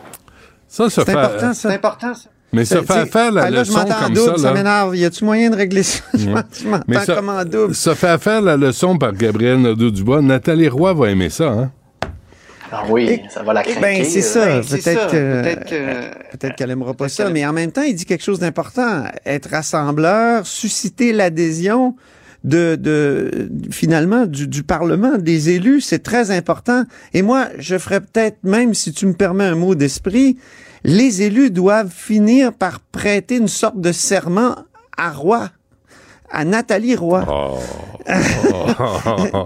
Et- et- Ouais. et- et- et c'est vrai, tu sais, il faut qu'il y ait une adhésion parce que moi, j'en ai vu des présidents perdre leur parlement. C'est c'est- c'est- c'est le cas euh, euh, S'il vous d'Yvon plaît. Vallière. S'il vous plaît. Hein? S'il vous plaît. Ouais, ouais. C'est collègue, collègue, Les collègue. amis, tu Vincent. amis, arrêtes de parler. Les amis, tu écoutes. Les amis, tu arrêtes. La garderie. Non, mais c'est vrai que des fois, ça, des fois, ça a l'air de ça à l'Assemblée nationale. Il faut François Paradis a failli perdre à un moment donné son parlement. hein. Ouais. OK. Je m'entends en double, là. Je sais pas si on peut régler ça. C'est insupportable. Euh, nomination. Là, il y a nomination des deuxième et troisième euh, euh, vice-présidents. J'imagine que Mme Nichols n'est pas sur la liste. Mais Pourtant, non, écoute, c'est alerte. Attends, Ph- Philippe Vincent, vas-y donc. Non, mais j'allais juste dire, pourtant, elle devrait. Tu sais, on a une élection, on a un Parlement qui dit on va faire des élections pour les postes de président et autres. Ben, faites une vraie élection. Là. À un moment donné, arrêtez de vous cacher derrière un simulacre d'élection. Mm. Puis que si Mme Nichols Ben veut oui. l'être, qu'elle se présente, puis que le monde vote, puis qu'il envoie le message au PLQ que tant pis pour vous. Là. En Ça cas, serait bon, hein? Peut-être moi qui est, je suis trop Ottawa là, et démocratie. C'est très Ottawa. ouais. Ouais, c'est ce que je trouve aussi. Euh, euh, Antoine, es-tu euh, simple ou double, là? Non, mais je suis d'accord. Là, je suis simple. Ah, bravo. Là, c'est, c'est, c'est- oui, je, je, je m'entends pas en Je- écho. Je ne suis pas dans une caverne. La caverne de Benoît. Euh, non, c'est fini. Donc, j'en suis sorti très content. Et, euh, et- non, non, mais c'est, tout à fait vrai. Là, c'est, ridicule. À Québec, des fois, on est plus britannique que les Britanniques. On est plus. euh, c'est, c'est, c'est insupportable. Bon. Euh, Alors, il faut finir avec ça. avec ça. c'est- Ah mon Dieu, je me encore en écho. encore en écho. Je suis retourné dans Je la suis retourné caverne. dans la caverne. Bon, euh, Philippe, Philippe Vincent, on va finir avec toi parce que vraiment, on va réajuster Ben oui, je me les, les films. Merci, euh, Antoine. tu t'es en simple ou en double?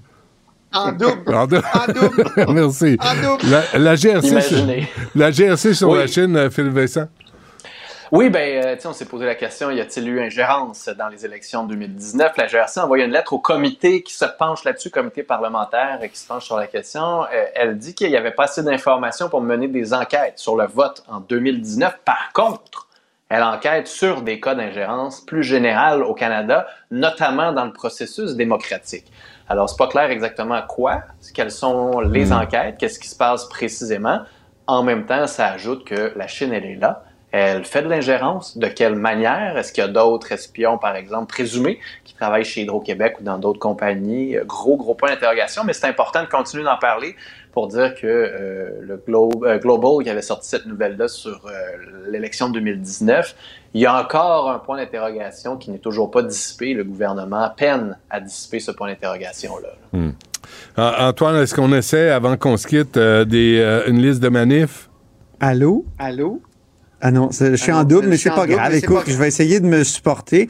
Euh, Il y, a- il y a beaucoup de manifs aujourd'hui, manifestations de la Fédération autonome de l'enseignement, donc euh, des professeurs, des enseignants. Et après ça, manifestation de la mobilisation citoyenne pour une réforme de scrutin.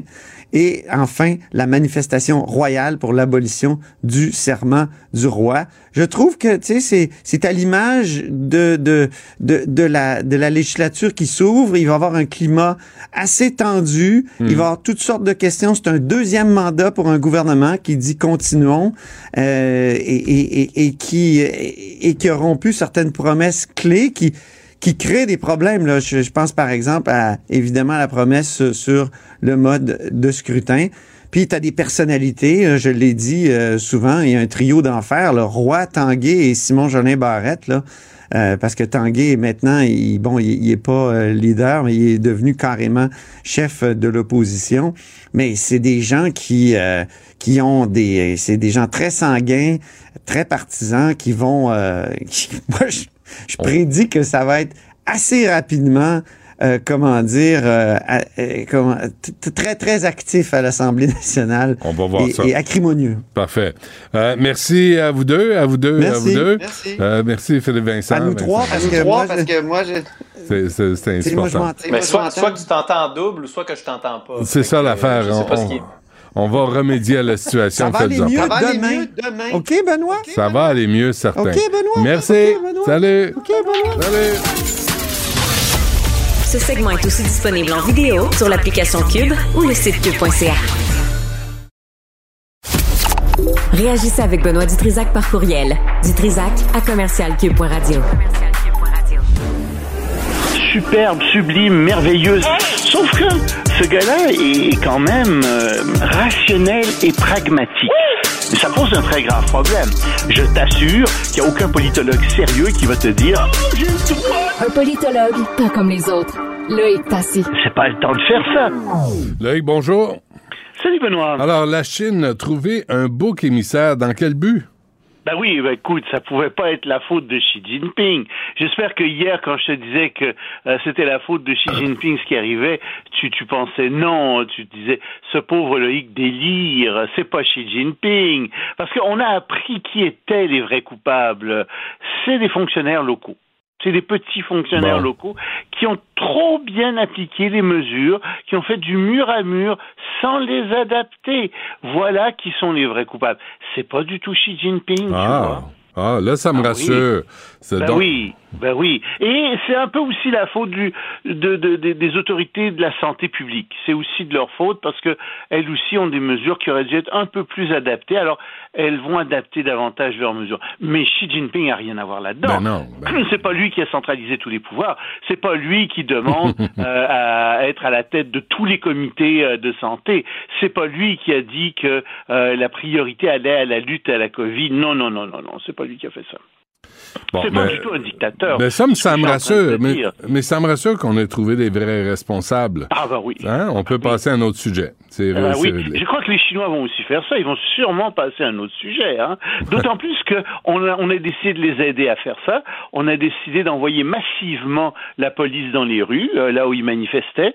Ça aussi, ça aide beaucoup. On a fait des arrestations euh, des gens qui euh, étaient là, qui, qui manifestaient, et surtout ceux qui criaient des slogans. Eux ont été arrêtés aussi. Euh, Qu'est-ce qu'on a fait pour les aider aussi à passer à un autre sujet? Ah ben, on a envoyé des policiers avec des caméras euh, pour filmer euh, les gens, les visages des gens, pour les arrêter plus facilement. Tu vois, toutes sortes de mesures qui aident les gens à passer à d'autres sujets aussi en Chine.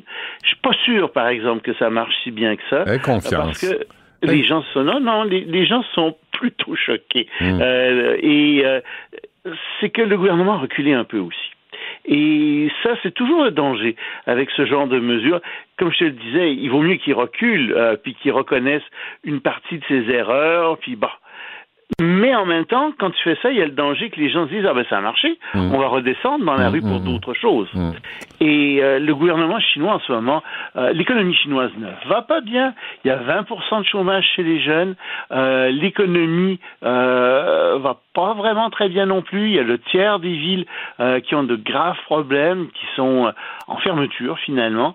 Et donc, euh, on va voir où ça va aller. Mais au moins, le gouvernement a dit qu'il ferait des campagnes de vaccination massive chez les personnes âgées, dans la population en général, ce qui pourrait aider. Le seul problème, c'est que leur vaccin, ben, c'est pas un vaccin efficace. Il est à peu près pas efficace contre la COVID-19. Euh, c'est-à-dire contre la- la- le variant Omicron de la COVID-19. Mais hormis ce détail, euh, ça pourrait aller. Bon, et euh, pendant ce temps, l'OTAN prévoit d'autres frappes russes. Oui, elle prévoit, elle a averti qu'il allait y avoir des, des, frappes russes. Il y a une grande réunion des ministres euh, euh, de, la défense de l'OTAN aujourd'hui et des affaires étrangères, pardon, de l'OTAN aujourd'hui. Et donc, euh, ils se sont réunis, ils ont émis un communiqué conjoint et ils sont très durs dans ce communiqué conjoint. D'abord, ils réaffirment qu'ils sont en faveur de l'indépendance, de la souveraineté et de l'intégralité territoriale de l'Ukraine, d'accord, mais ils condamnent la Russie pour sa cruauté contre des civils. Ça, quand on emploie le terme de cruauté en diplomatie, là, ça Mm. commence à être très, très fort.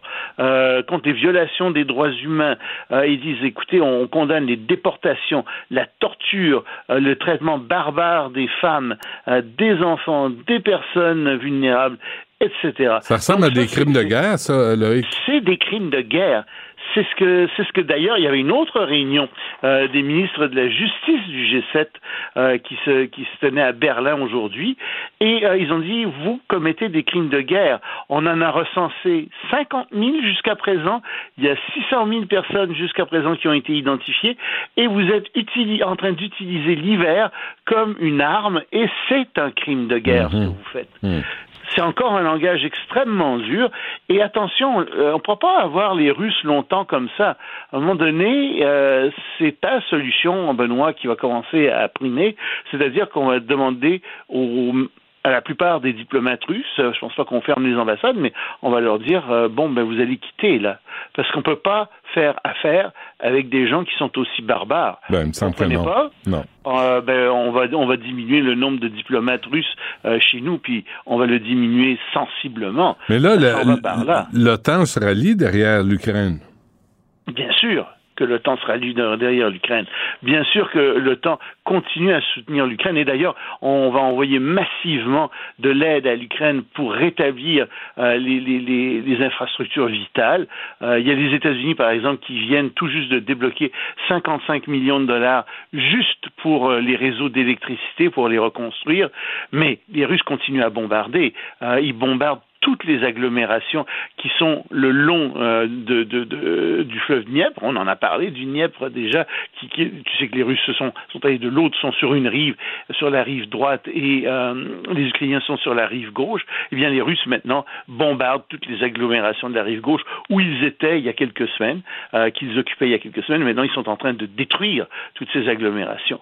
Et, et- et tout ça ça donne franchement la nausée de voir la façon dont les Russes se comportent. Et je ne sais pas jusqu'où ça va aller, mais je pense pas que. euh, je suis pas sûr que. Il est assez, à peu près certain que les mesures actuelles sont insuffisantes, mais je suis pas sûr que. Ça va pas arrêter la euh, Russie. hein.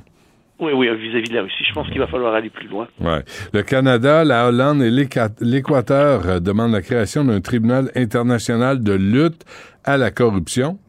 C'est une belle nouvelle, ça. Hmm. Inattendu un petit peu. Euh, et ils étaient euh, donc, ils, ils sont en Hollande et ils ont dit, oui, il faut lutter contre euh, les, les États kleptocrates, etc. Bien sûr, qui, qui font du vol. Euh, il y a, disent, disent ces gens, il y a 2000 milliards de dollars par an qui sont perdus à cause de la corruption. Donc, faut lutter contre ça. Faut faire un tribunal.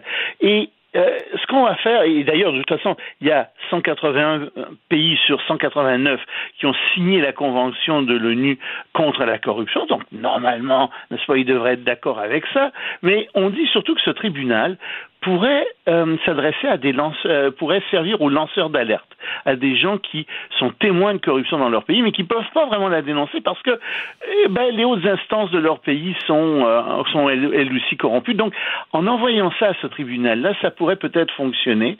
Euh, donc, euh, on, on sait qu'il y a encore de nombreux obstacles à franchir avant que ce tribunal voie le jour, mais disons que c'est quand même un pas dans la bonne direction et ça vaut la peine d'être mentionné. Bon, et finalement, c'était la nièce de l'ayatollah Khamenei. Oui, je t'avais promis de t'en parler. C'était pas sa fille, c'était sa nièce euh, qui s'appelle Farideh euh, Morakdani. Euh, et alors, euh, sa, euh, nièce, euh, qui avait déjà été arrêtée le 13 janvier dernier parce qu'elle avait critiqué le régime, elle avait été euh, ensuite libérée sous caution, a, dit quelque chose d'épouvantable. Je comprends, elle vient d'être arrêtée le 23 novembre. Elle a dit au pays libre de cesser de, se- de soutenir, je cite, ce régime meurtrier qu'est l'Iran. Alors évidemment, tu ne peux pas dire ça en Iran. Euh, donc, elle a été mal. arrêtée, comme je te disais, le 23 novembre et condamnée à 15 ans de prison. On ne sait pas exactement euh, sous quel motif, mais euh, c'est- c'est- c'est- euh, cette euh, Farideh Mourakdani, euh, elle est euh, la- la- donc la nièce euh, de, de Khamenei, qui est le grand dirigeant de l'Iran, et sa mère était la sœur, est toujours la sœur de Khamenei, Hmm. mais sa mère a fui l'Iran dans les années 80, et le père de, de- de cette femme euh, était un, un religieux dissident, donc euh, elle, est, euh, elle est connue euh, pour ses critiques du régime, mais c'est sûr qu'elle a un poids politique, moral extrêmement fort en Iran, et ça ennuie probablement Khamenei énormément de voir sa nièce se dresser comme ça contre lui. Se- dévoiler, d'appuyer les femmes euh, en. Iran. Ouais. Mais il y, y a des vidéos qui circulent qui sont extraordinaires J'en ai vu une encore hier de gens qui sont sur les quais d'une station de métro. Tu sais, imagine là, euh, à l'heure de pointe, avec plein de gens de chaque côté. Mais les gens battent du pied et hurlent des slogans contre le régime pour la laïcité, Benoît. Pour la démocratie et bon, la ça. laïcité. C'est bon. Alors qu'ici, au Québec, c'est l'inverse. On bat du pied pour hein? imposer la religion à tout un chacun. C'est pas pire. Oui, puis au nom de la démocratie, on est en train d'essayer de détruire la démocratie en demandant la proportionnelle de plus en plus, alors avec la représentativité à toutes les sauces, euh, comprennent pas ce que c'est vraiment la démocratie, ces gens-là. Mais ça, c'est une autre question. Et qu'on fera demain sans faute. Euh, Loïc Tassé, merci. À demain. Salut, à demain. Partagez vos observations avec Benoît Dutrisac par courriel. Dutrisac à commercialcube.radio. Voilà. C'était surréaliste. J'ai honte. C'est complètement ridicule. Des envolées, pas comme les autres. Sophie Durocher. Sophie, bonjour. Ah là là là là, Benoît, je, je, Hein? je te dis pas à quel point je t'apprécie. Ah, J'aime beaucoup gentil. nos moments ensemble. Oui, c'est- moi, aussi. Oui. Ben oui. Euh, hier, j'ai, hier, je suis allé au restaurant Oui. et j'ai vu euh, un des hauts, patrons de Radio-Canada. Puis, Oui. euh, puis euh, ben, on s'est pas parlé parce que je suis pas, pas sûr. Mais quoi que non, j'ai déjà travaillé pour lui, donc il, il me connaît. Puis, Et euh, le puis, point de cette anecdote étant? il avait l'air vraiment fatigué. Ah, OK. Il a- je pense que c'est une grosse, grosse job. Est à la pense- tête de Radio-Canada. Ah, ben oui, tout à fait. C'est lourd à porter. Oui, oui, surtout euh, ben, dans le contexte actuel, parce que il faut, il faut le spécifier, c'est que les gens à Radio-Canada euh, sont pris entre l'arbre et l'écorce. C'est-à-dire qu'ils sont pris, je te parle de Radio-Canada français, ils sont pris entre un CBC, donc Radio-Canada anglais, qui est plus woke que woke, Mm. et euh, des organismes comme le CRTC, des institutions euh, réglementaires, qui les fo- forcent à serrer la vis pour être eux-mêmes plus woke que woke. Et je pense qu'on peut dire de façon générale que même s'il y a des individus à Radio-Canada qui sont en effet assez euh, euh, très, très, très à gauche, ben, il y a quand même du gros bon sens qui continue à circuler à Radio-Canada et ces gens-là sont complètement découragés de ce qui se passe. Comme par exemple, on sait que euh, après que Simon Jaudoin, dans une chronique qu'il avait fait à la radio de Radio-Canada, a prononcé le titre Nègre blanc d'Amérique à quatre reprises, il y a eu une plainte d'un individu et le CRTC a dit vous devez vous excuser. Et le CRTC a dit à Radio-Canada non seulement vous devez vous excuser, mais en plus vous devez mettre en place des lignes directrices pour s'assurer qu'il n'y a pas de mots offensants qui soient prononcés sur les ondes de Radio-Canada. Et le devoir a sorti, vient de sortir, le fait qu'elles sont sorties, ces lignes directrices-là, Mmh. en toute discrétion. Ah, je suis curieux. Alors, c'est très extrêmement inquiétant, Benoît. Hmm. C'est inquiétant. C'est mon, mon collègue euh, Mathieu Bocoté a écrit sur Twitter du délire, du délire, du grand délire, et il a entièrement raison, Mathieu. Alors, je te lis le premier paragraphe, ok? C'est Boris Prou du Devoir qui a sorti ça. Il faut rendre à César ce qui appartient à César, même si des fois les collègues ne, ne nous rendent pas la monnaie de notre pièce. Bon, Radio Canada suggère à ses animateurs et à ses journalistes d'offrir leurs excuses en direct au cas de mention inattendue du mot en haine et annonce que les rediffusions de ces émissions seront dorénavant purgées de tout langage offensant qui n'a pas de justification éditoriale. Alors, je vais te lire, parce que moi, je suis allée voir après les lignes directrices. Alors, mettons que toi et moi, on parle du livre de Dany Laferrière, Comment faire l'amour avec un nègre sans se fatiguer. Ouais. OK? Moi, je prononce là, je viens de prononcer le mot en haine. OK? Alors, si on était à Radio-Canada, voici ce que tu aurais dû faire. En cas de diffusion inattendue et injustifiable de langage offensant par un invité, Mhm. lors de la diffusion en direct, l'animateur agit de façon à réduire les risques que l'invité répète les propos offensants. Alors, qu'est-ce que je fais? Mais tu fais, c'est que, attention. Stop! Stop! Tu dis, attention Sophie, qu'est-ce Ah. que t'es en train de faire là, maudite folle? Oui, attention, chers auditeurs, vous, n'êtes pas capable de faire la part des choses. Non, non, non, ça c'est la deuxième Ah, partie. Excuse-moi, je t'en Ok, avance. attends, on a- OK, attends, donc je je te rabroue, toi, là. Tu me rabroues, moi? C'est quoi ce- cette affaire-là de dire des gros mots comme ça? Tape-moi Ça- ses doigts. Tiens, c'est ce que tu plus Ah. Arrête, Ah, tu y prends goût. affaire. OK, c'est la première chose. Non, mais c'est parce Je te- je punis comme un enfant. Tu me punis comme un enfant et il faut que tu agisses. J'adore la façon dont c'est raconté. Tu dois agir de façon à réduire les risques que l'invité répète les propos offensants. Bon, je te, que faut- je te- je te congédie. Non, mais il faut que tu me dises, Duduche, refais pas ça, je ne refais jamais ça. Bon, ça, c'est la première étape. OK, c'est fait. Ensuite, C'est dit.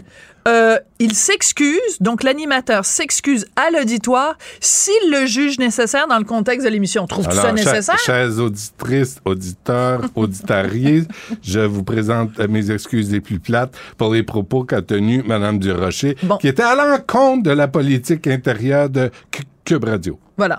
Alors, mais c'est pas le cas. Évidemment, on fait comme une simulation comme on était Ouais, semblant, Bon, il y a une troisième étape. Donc, Hmm. première étape, t'essayes de m'empêcher de le répéter parce que je suis allé tellement vite. Speedy vois. Gonzalez, Ouais. je l'ai dit le mot en haine. Bon, Hmm. tu as essayé de m'empêcher de, de le dire une deuxième fois. Hmm. Tu t'es excusé. La troisième étape. Le langage offensant dont la rediffusion n'a pas de justification éditoriale, il n'y a aucune justification à dire comment faire l'amour avec un ex sans se fatiguer? C'est- le titre du livre de Ferrière. Oui, mais c'est pas ça, ça suit pas suffisant. C'est un mot interdit, Non, mais Benoît. t'insultes personne. là. Non, tu mais fais attends. juste dire le, euh, co- comment ça faire doit être supprimé. Le mot doit, le langage offensant doit être. Écoute, c'est écrit noir sur blanc. Je sais pas si on a encore le droit de dire noir sur blanc. Le langage offensant doit être supprimé si l'entrevue est rediffusée ou rendue disponible sur demande sur les plateformes de CBC Donc, ça va Radio-Canada. ressembler à ça. Comment faire l'amour avec un de Daniel Ferrière? Oui. Ou hum, blanc d'Amérique. Alors, ils vont couper, ils vont couper au montage. Ça, je m'excuse, mais sort- allez dans votre bibliothèque, là, sortez 1984 de George Orwell Ouais. Puis arrêtez de nous dire qu'on exagère. C'est là, c'est écrit noir sur blanc. C'est la nouvelle politique de Radio-Canada à partir de drette là. là. C'est pour ça que Ça le patron de. Radio-Canada, hier, avait Il avait l'air fatigué parce qu'il savait que ça sortait aujourd'hui. Tu vois, je sors jamais. est-. Je sors jamais. Je suis allé souper avec des amis et le pauvre Monsieur, monsieur qui a, qui a travaillé à Zone 3 d'ailleurs, qu'on Oui, salue, bon, qui a pas- déjà été important. Ben, ouais, ouais, Ben, c'est parce que lui, c'est la deuxième partie de la phrase. Comment faire l'amour avec un nègre sans se fatiguer. Sans ben lui, je sais pas, il était bien fatigué. Donc, tout ça pour dire que c'est extrêmement Comment épeurant. censurer tout Radio-Canada sans se fatiguer? Sans se fatiguer, oui, c'est. Ah ben tiens, tu viens me donner le titre de ma chronique de demain. bon. Donc, alors, il y a un autre aspect aussi qui est important. Donc, alors, toute l'analyse au cas par cas, il doit y avoir une analyse du contexte pour chaque type de diffusion, etc., etc. Et il y a la Est-ce que- section... euh, Excuse-moi, est-ce que je dois former un comité pour analyser tes Mais- mais propos? Mais j'imagine. Parce que moi, je trouve que s'il y a quelque chose qui manque à Radio-Canada, c'est bien des comités. Des comités pour, Puis des euh, comités ouais. qui font des réunions. Parce que, Ouais, ouais. c'est comme, il n'y a pas assez de comités, il n'y a pas assez de réunions, il n'y a pas assez de patrons, il n'y a pas assez de chefs. Mm. Euh, donc, je pense en prenait plus. Alors, attends deux secondes, parce que, Mhm. oui, il me reste un petit peu de temps. Ah, on a du Euh, les diffuseurs doivent faire preuve de vigilance. Vigilance. vigilance, merci. Bon, mise en garde.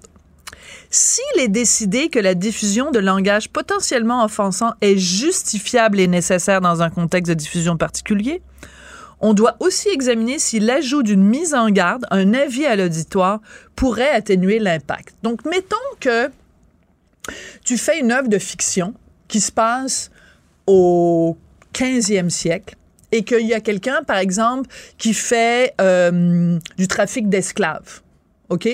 Et que dans ta fiction, à un moment donné, un personnage dit à l'autre, euh, on a un navire négrier, OK? Pour Mm. le transport des Mm. nègres d'Afrique euh, en Europe ou d'Afrique en Amérique. Dans dans- un film qui dénonce qui dé- l'esclavagisme. Oui, oui, parce qu'évidemment, il faudrait le dénoncer. Alors, dans ce cas-là, le mot, l'utilisation du mot serait en quelque sorte justifiée.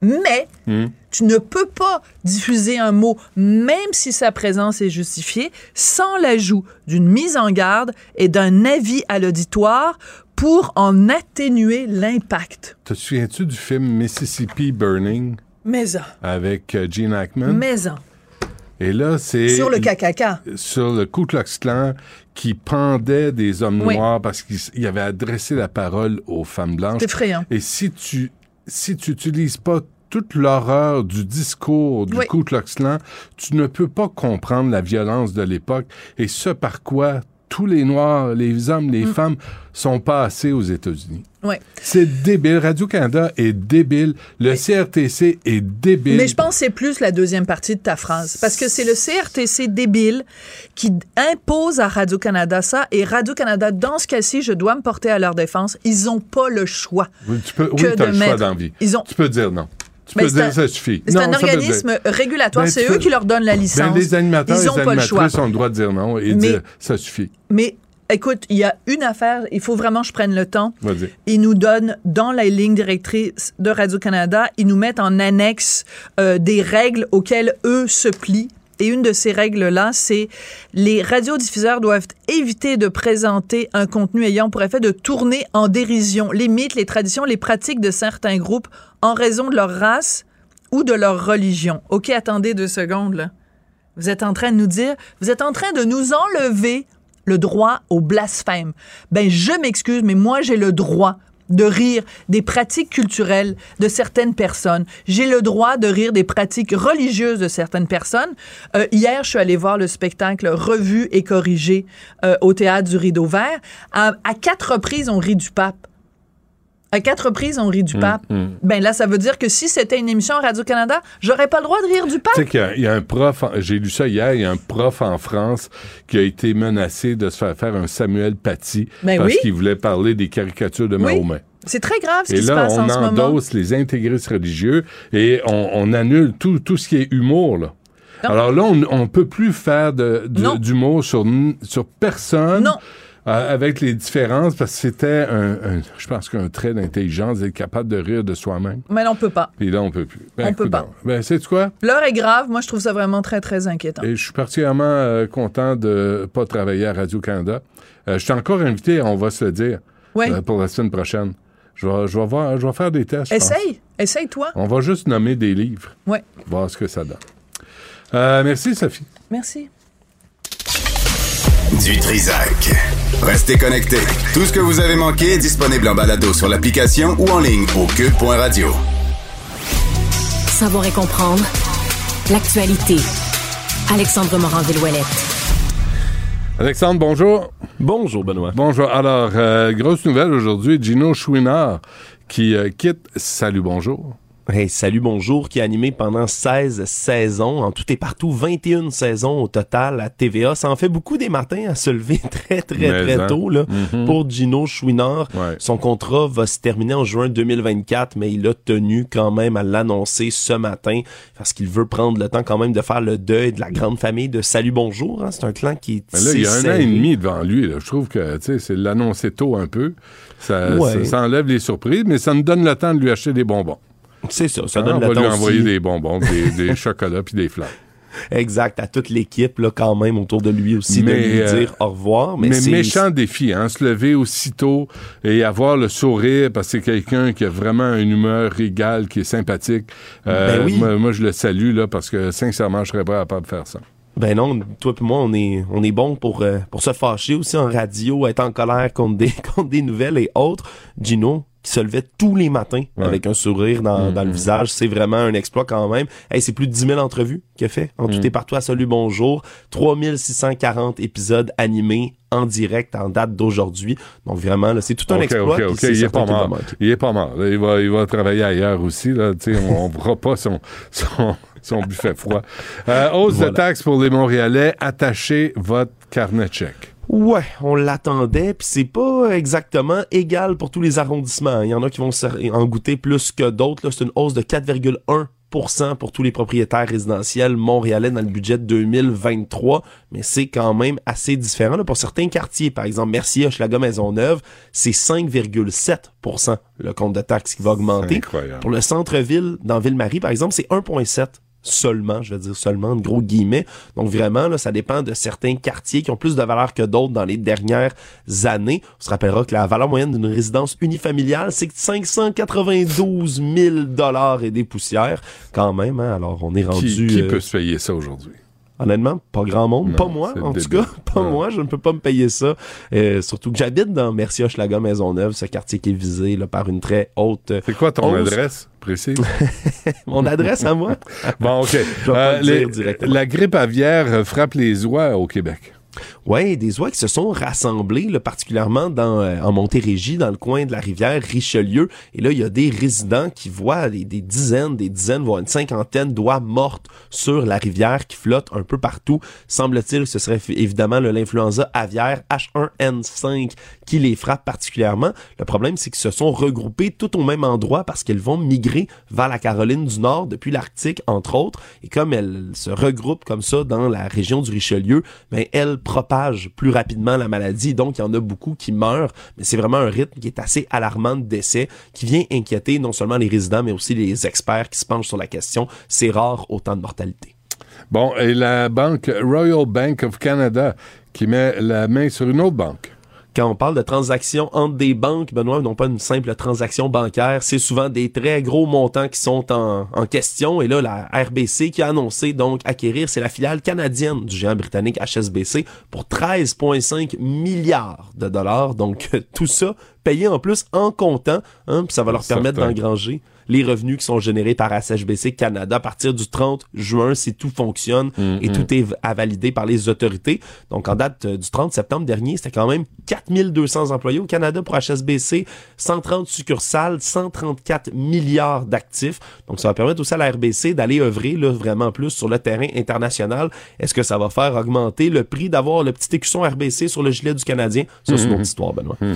Ou il va avoir des rabais sur les cartes de crédit. Je ne crois Ah. pas. Euh, Coupe du Monde? Ouais, Coupe du Monde, euh, on, a eu une, un match assez spectaculaire qui s'est malheureusement soldé là, par une défaite de 4 à 1 par, à- aux mains du- de la Croatie là, pour le Canada.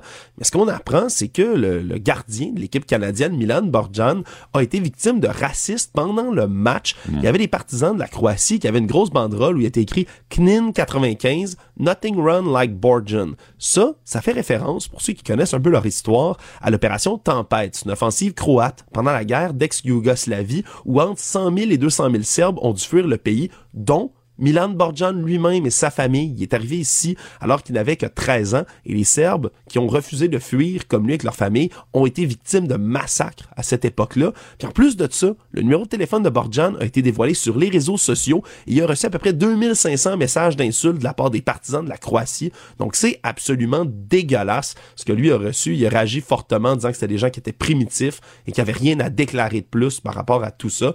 Mais vraiment, là, c'est c'est assez regrettable qu'on voit comme ça du racisme à grande échelle de la part de partisans d'équipe de la Coupe du Monde. Pour un match de soccer, d'ailleurs. Ouais, qu'ils ont gagné 4 à 1. On pourrait être humble dans la victoire quand même. Ouais, mais on peut les emmerder aussi.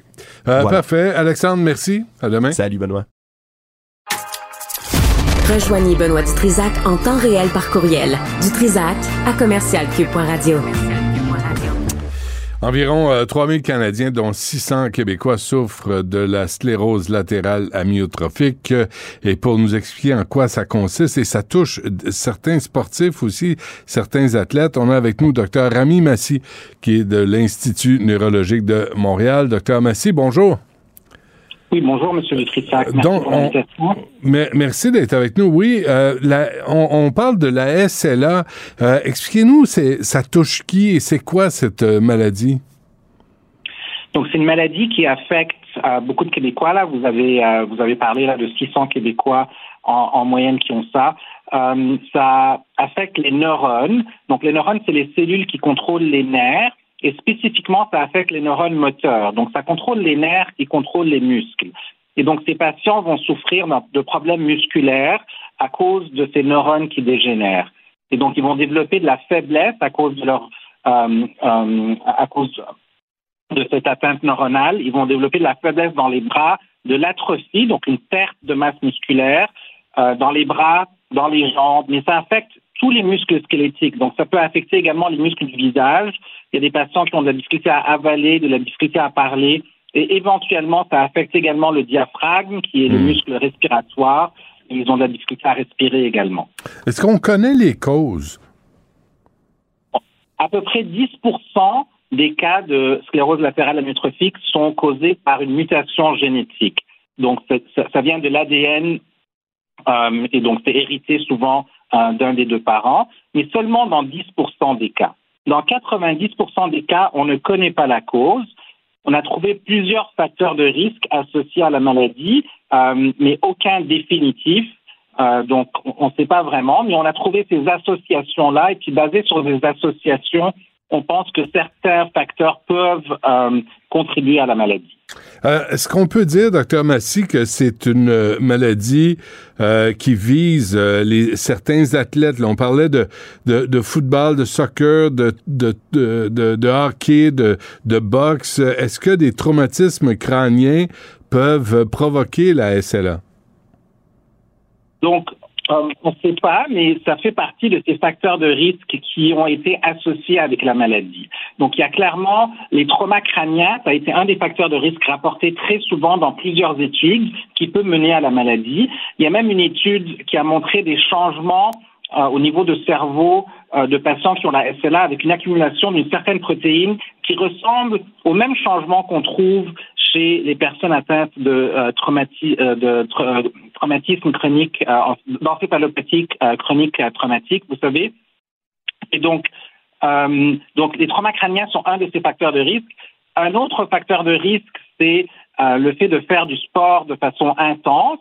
Ça a été retrouvé dans plusieurs études. Entre autres, il y a une étude en Italie qui a euh, regardé les joueurs de soccer professionnels d'Italie, des deux plus grandes euh, euh, ligues d'Italie, des deux plus grandes divisions d'Italie. Puis la, chance de développer la SLA était plus grande euh, par rapport à la population générale. Mais, mais même, docteur les- Massy, les études sur la NFL montrent aussi une augmentation chez ces, chez ces joueurs-là. ah oui, Euh, mais il n'y a pas eu d'études au hockey ou à la boxe? Euh, à la boxe, je ne pense pas. Au hockey, pas ce que je sache, encore, mais ouais. je ne suis pas complètement certain, pour être honnête. Ouais, c'est quand même fou, euh, docteur Massy, d'entendre ça parce que là, on parle d'entraînement intensif de longue durée. Alors, on présume qu'on parle d'athlètes euh, qui sont en forme et tout à coup, on se dit si tu t'entraînes entraînes trop intensément. puis J'aimerais ça que vous m'expliquiez ce que ça veut dire dans ce cas-là, euh, trop, euh, trop intensément. tu, tu risques de développer cette maladie. Euh, donc, la première chose que j'aimerais dire, c'est que il n'y a pas d'un lien de causalité qui a été établi de façon définitive. On voit des facteurs de risque, donc on voit une association entre le fait de faire du sport intense et le fait de développer cette maladie. Mais ça ne veut pas dire que c'est le fait de faire du sport intense qui va mener à la maladie, n'est-ce pas? Hmm. Peut-être que c'est quelque chose que les gens qui font du sport intense et les gens qui, qui font la SLA ont quelque chose en commun. Donc peut-être que il y a, il y a un gène qui, qui fait que les muscles se développent de façon meilleure chez certaines personnes et donc ils ont tendance à vouloir faire plus de sport. Puis en même temps, ce, ce gène-là peut causer la maladie. Donc je pense que c'est très important de clarifier qu'il n'y a pas un lien de causalité clair établi. Peut-être qu'il y en a un, mais ça n'a pas été prouvé. Euh, D'autres facteurs de risque ont été vus aussi, comme par exemple le fait d'avoir un poids, euh, une, une- un, euh, un- body mass index, vous savez, le, le- le fait d'avoir une- un indice de masse corporelle Ouais. euh, trop bas a aussi été, été associé avec la maladie. Ah oui. Euh, euh, également, oui. En fait, les gens obèses sont. le fait d'être obèse est partiellement protecteur d'avoir la maladie. Eh ben. Vous savez, on, on, on comprend pas, on comprend pas tout ça. Peut-être que le fait de, sécréter certaines hormones, certains, vous savez, les cellules adipeuses peuvent sécréter certaines hormones, et peut-être que ces hormones-là sont en fait protectives. C'est une des théories, mais on, ne sait pas exactement, euh, et c'est pour ça qu'on a besoin de continuer la recherche là-dedans. Oui. euh, Est-ce que, euh, je sais pas si, euh, docteur Massé, vous regardez la Coupe du Monde, mais chaque fois, le- les ballons de soccer, c'est très dur. Hein? C'est, euh, et moi, quand, chaque fois que je vois un joueur faire une tête, je me dis, euh, il y a là au moins une commotion cérébrale. Euh, oui, moi aussi, ça me stresse à chaque fois que je vois ces têtes sur ces dégagements profonds. Vous savez, les gardiens Ouais. qui quittent le ballon, puis là, euh, ça se retrouve dans, dans l'autre côté du terrain, puis on voit une grosse tête. Euh, et on sait que les commotions cérébrales sont vraiment euh, assez élevées au soccer, pratiquement autant qu'au hockey, mais qu'on en parle beaucoup moins. Moi, je me rappelle d'une Coupe du Monde où il y avait un joueur allemand qui a une, une commotion cérébrale en finale, et puis personne l'a remarqué, ils l'ont laissé jouer pendant longtemps, et, et, et, et ça, ça- ça- ça- vous savez, ça, me- ça me donnait des, des, des- des poils dans le dos, là, genre, j'en pouvais Ah, plus. Donc, euh, Mais vous, vous l'aviez vu, là. Vous voyez qu'il y avait les symptômes d'une commotion cérébrale sur le terrain. Oui, c'était la finale Allemagne-Argentine, là. Je pense que C'est c'est vrai. 8 ans, peut-être. Et, et oui, c'était très évident, là. Il marchait pas droit. Et puis, évidemment, ils l'ont sorti 15 minutes plus tard. Mais c'est clair qu'il aurait dû le sortir plus tôt, là. Ouais. Donc, euh, on sait qu'il y a beaucoup de commotions cérébrales au soccer et qu'ils ne le prennent pas autant au sérieux en général que le, que le, le- le- que le foot, que le football américain ou que le NHL, où, il y a des protocoles établis. Puis, il devrait y avoir plus de protocoles au soccer, à mon avis, là. Ouais. Pour la sclérose euh, latérale amyotrophique, euh, docteur Massier, est-ce qu'il y a des traitements euh, efficaces? Donc, on a trois traitements approuvés par Santé Canada à ce jour. Il y a un traitement qui date des années 90. C'est une pilule qui euh, ralentit la progression de la maladie et augmente l'espérance de vie de quelques mois. Ensuite, on a un traitement intraveineux qui s'appelle le Radicava, qui, vient d'être approuvé euh, sous forme orale. Donc, ça va faciliter la vie des patients de ne plus devoir s'infuser ce traitement-là, mais de pouvoir le prendre sous forme de pilule. Puis, un troisième traitement qui a été approuvé en juin dernier. Malheureusement, tous ces traitements aident à ralentir la progression de la maladie par un peu. Euh, ça n'arrête pas la progression et donc on a encore besoin de meilleurs traitements. Euh, on a un traitement pour une des formes génétiques qui semble extrêmement prometteur euh, et c'est ce qui nous excite le plus actuellement là, mais on a encore besoin de trouver de nouveaux traitements pour les 90% des patients qui n'ont pas la forme génétique. Hmm. En tout cas, moi, j'ai lu l'article de Marc Defoy dans lequel vous êtes euh, interviewé, euh, docteur Massy, là, à propos de Borgé Salming, l'ancien des Maple Leafs, qui est décédé à l'âge de 71 ans, et la liste des athlètes connus euh, qui, qui, ont, qui ont souffert de la SLA, c'est Lou, Lou Gehrig en, premier. C'est vraiment troublant, cette maladie. C'est troublant parce que euh, ça peut chercher des gens dans la fleur de l'âge. Vous savez, souvent, c'est des gens qui ont fin cinquantaine, début soixantaine, donc c'est quand même relativement jeune, mais ça peut affecter des gens dans la trentaine, dans la quarantaine, des gens qui ont de jeunes enfants. Et donc, euh, oui, c'est sûr que ça, vient nous chercher à chaque fois que ça arrive, ce genre de choses. Euh, et c'est pour ça que euh, on a beaucoup d'études en cours actuellement euh, à, l'hôpital neurologique, et puis on, on, espère pouvoir trouver quelque chose. Et puis, c'est pour ça que je travaille là-dedans. Là. On, on, espère pouvoir aider les patients le plus possible. Bon, mais ben, lâchez pas, docteur Rami Massi de l'Institut neurologique de Montréal. Un gros merci à vous d'avoir pris le temps de nous expliquer tout ça. Merci, M. Dutrisac. Au revoir. Au revoir.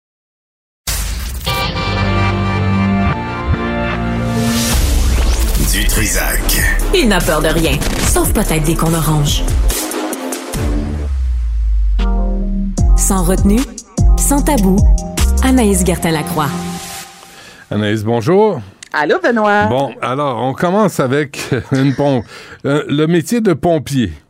Oui, on commence avec le métier de pompier, Benoît. Je te rappelle tout d'abord, en 2020, au mois d'août 2020, il y a une Américaine, une pompière et secouriste de son nom, Presley Richard, qui euh, publiait sur ses médias sociaux des photos d'elle relativement, je dirais, sexy. Elle, c'est une adepte de fitness et souvent, euh, ben, quand on voit les photos justement des compétitions fitness, il y a énormément de bronzage, c'est un bikini euh, le plus petit possible, dans le but évidemment de voir le corps, de voir les muscles, avec toutes les positions. Donc, cette femme-là, qui était pompière, euh, publiait des photos sur ses, ses, médias sociaux et elle avait été rencontrée à l'époque, Benoît, par ses employeurs disant, ben, il faudrait que tu retires ces photos-là. Il me semble que ça fonctionne pas avec ton métier, alors que dans un contrat, je veux dire, quand tu es embauché comme pompière, elle dit, nulle part, il est écrit que j'ai pas le droit sur les médias sociaux, puis il y a rien de vulgaire, c'est juste que je monte mon corps et elle a été licenciée. Tout ça, c'est aux États-Unis. Là, je t'amène deux pas de mesure. On se prend, on prend l'avion, on s'en va en Allemagne cette fois-ci. Je t'ai partagé tantôt deux, euh, deux belles photos. Donc là, ben cette oui. fois-ci, c'est une euh, jeune femme de 36 ans qui est pompière également. Et celle-ci a remporté récemment le prix de la pompière la plus chaude et la plus sexy de l'Allemagne. Ok, Elle est suivie sur les médias sociaux par plus de 1,6 million d'abonnés. Puis, tu écoute, les photos que je t'ai envoyées, là, c'est sexy. On est très loin du fitness dans le sens que, imaginez-vous, là, elle a ses salopettes de pompier avec les deux bretelles, puis euh, elle est nue en dessous. Donc, les bretelles viennent vraiment cacher les mamelons. Je veux dire, c'est des photos qui sont très suggestives entre toi et moi, mais c'est quand même, tu sais, il y a souvent, on parle de pompiers sexy, il y a les calendriers, mais avoue que c'est rare qu'on va parler de femmes pompière sexy, mm. la plus haute de l'Allemagne. Il y a quelque ouais. chose, moi, là-dedans, que je trouve fabuleux, là. Elle n'est pas là pour éteindre un feu, elle, en tout cas. Ben, elle est capable d'en éteindre. Euh, oh, je pense, elle est capable d'en allumer, surtout. Elle peut en allumer. je pense que oui. Je t'ai envoyé une autre photo également. Vous allez les voir, ces photos, si vous allez la voir là, sur ses médias sociaux. Euh, Annika Ekina. Et c'est une joueuse de saxophone, OK, ben oui. également. Mais c'est pas n'importe quelle joueuse de saxophone. Benoît, récemment, elle a remporté le prix Vénus pour une performance de saxophone sexy au salon érotique qui est le numéro un en Allemagne, OK? Donc, cette pompière-là se promène à l'échelle mondiale, va à Ibiza, elle joue du saxophone, mais toujours dans des tenues extrêmement... Euh, euh, ben, c'est très léger, je te dirais, les mamelons au grand vent, puis en même temps, on salue sa profession de pompière. Mais moi, j'aime que ces deux univers-là, ces deux mondes puissent se mélanger, puissent se côtoyer comparativement à, tu regardes aux États-Unis où cette fille de fitness-là a dû quitter, ben, a littéralement été mise à la porte. Alors, c'est une autre histoire pour euh, Annick Ekina qui est euh, très plantureuse, je ouais, dirais. Et saxophoniste à 16 heures. Et saxophoniste. Ou saxophoniste. Sexy. oui. Une saxophoniste. C'est ça, une saxophoniste sexy, c'est une saxophoniste, exactement. Bon, on vient de créer le mot. Euh, bon, et des boxeurs de la laiterie Quaticook. Hey, ça, je trouve ça fantastique, OK? Euh, la laiterie Quaticook, là, ça a l'air d'une pub, Benoît, mais je t'ai envoyé les photos. Allez ouais. voir ça. Depuis euh, quatre ans, déjà, la laiterie Quaticook, la crème glacée, euh, met de l'avant chaque année des boxeurs et il y a vraiment, mais vraiment un engouement, OK? Puis, euh, c'est pas la première fois qu'il y a des projets comme ça. Il y a eu des produits dérivés, comme notamment des tucs.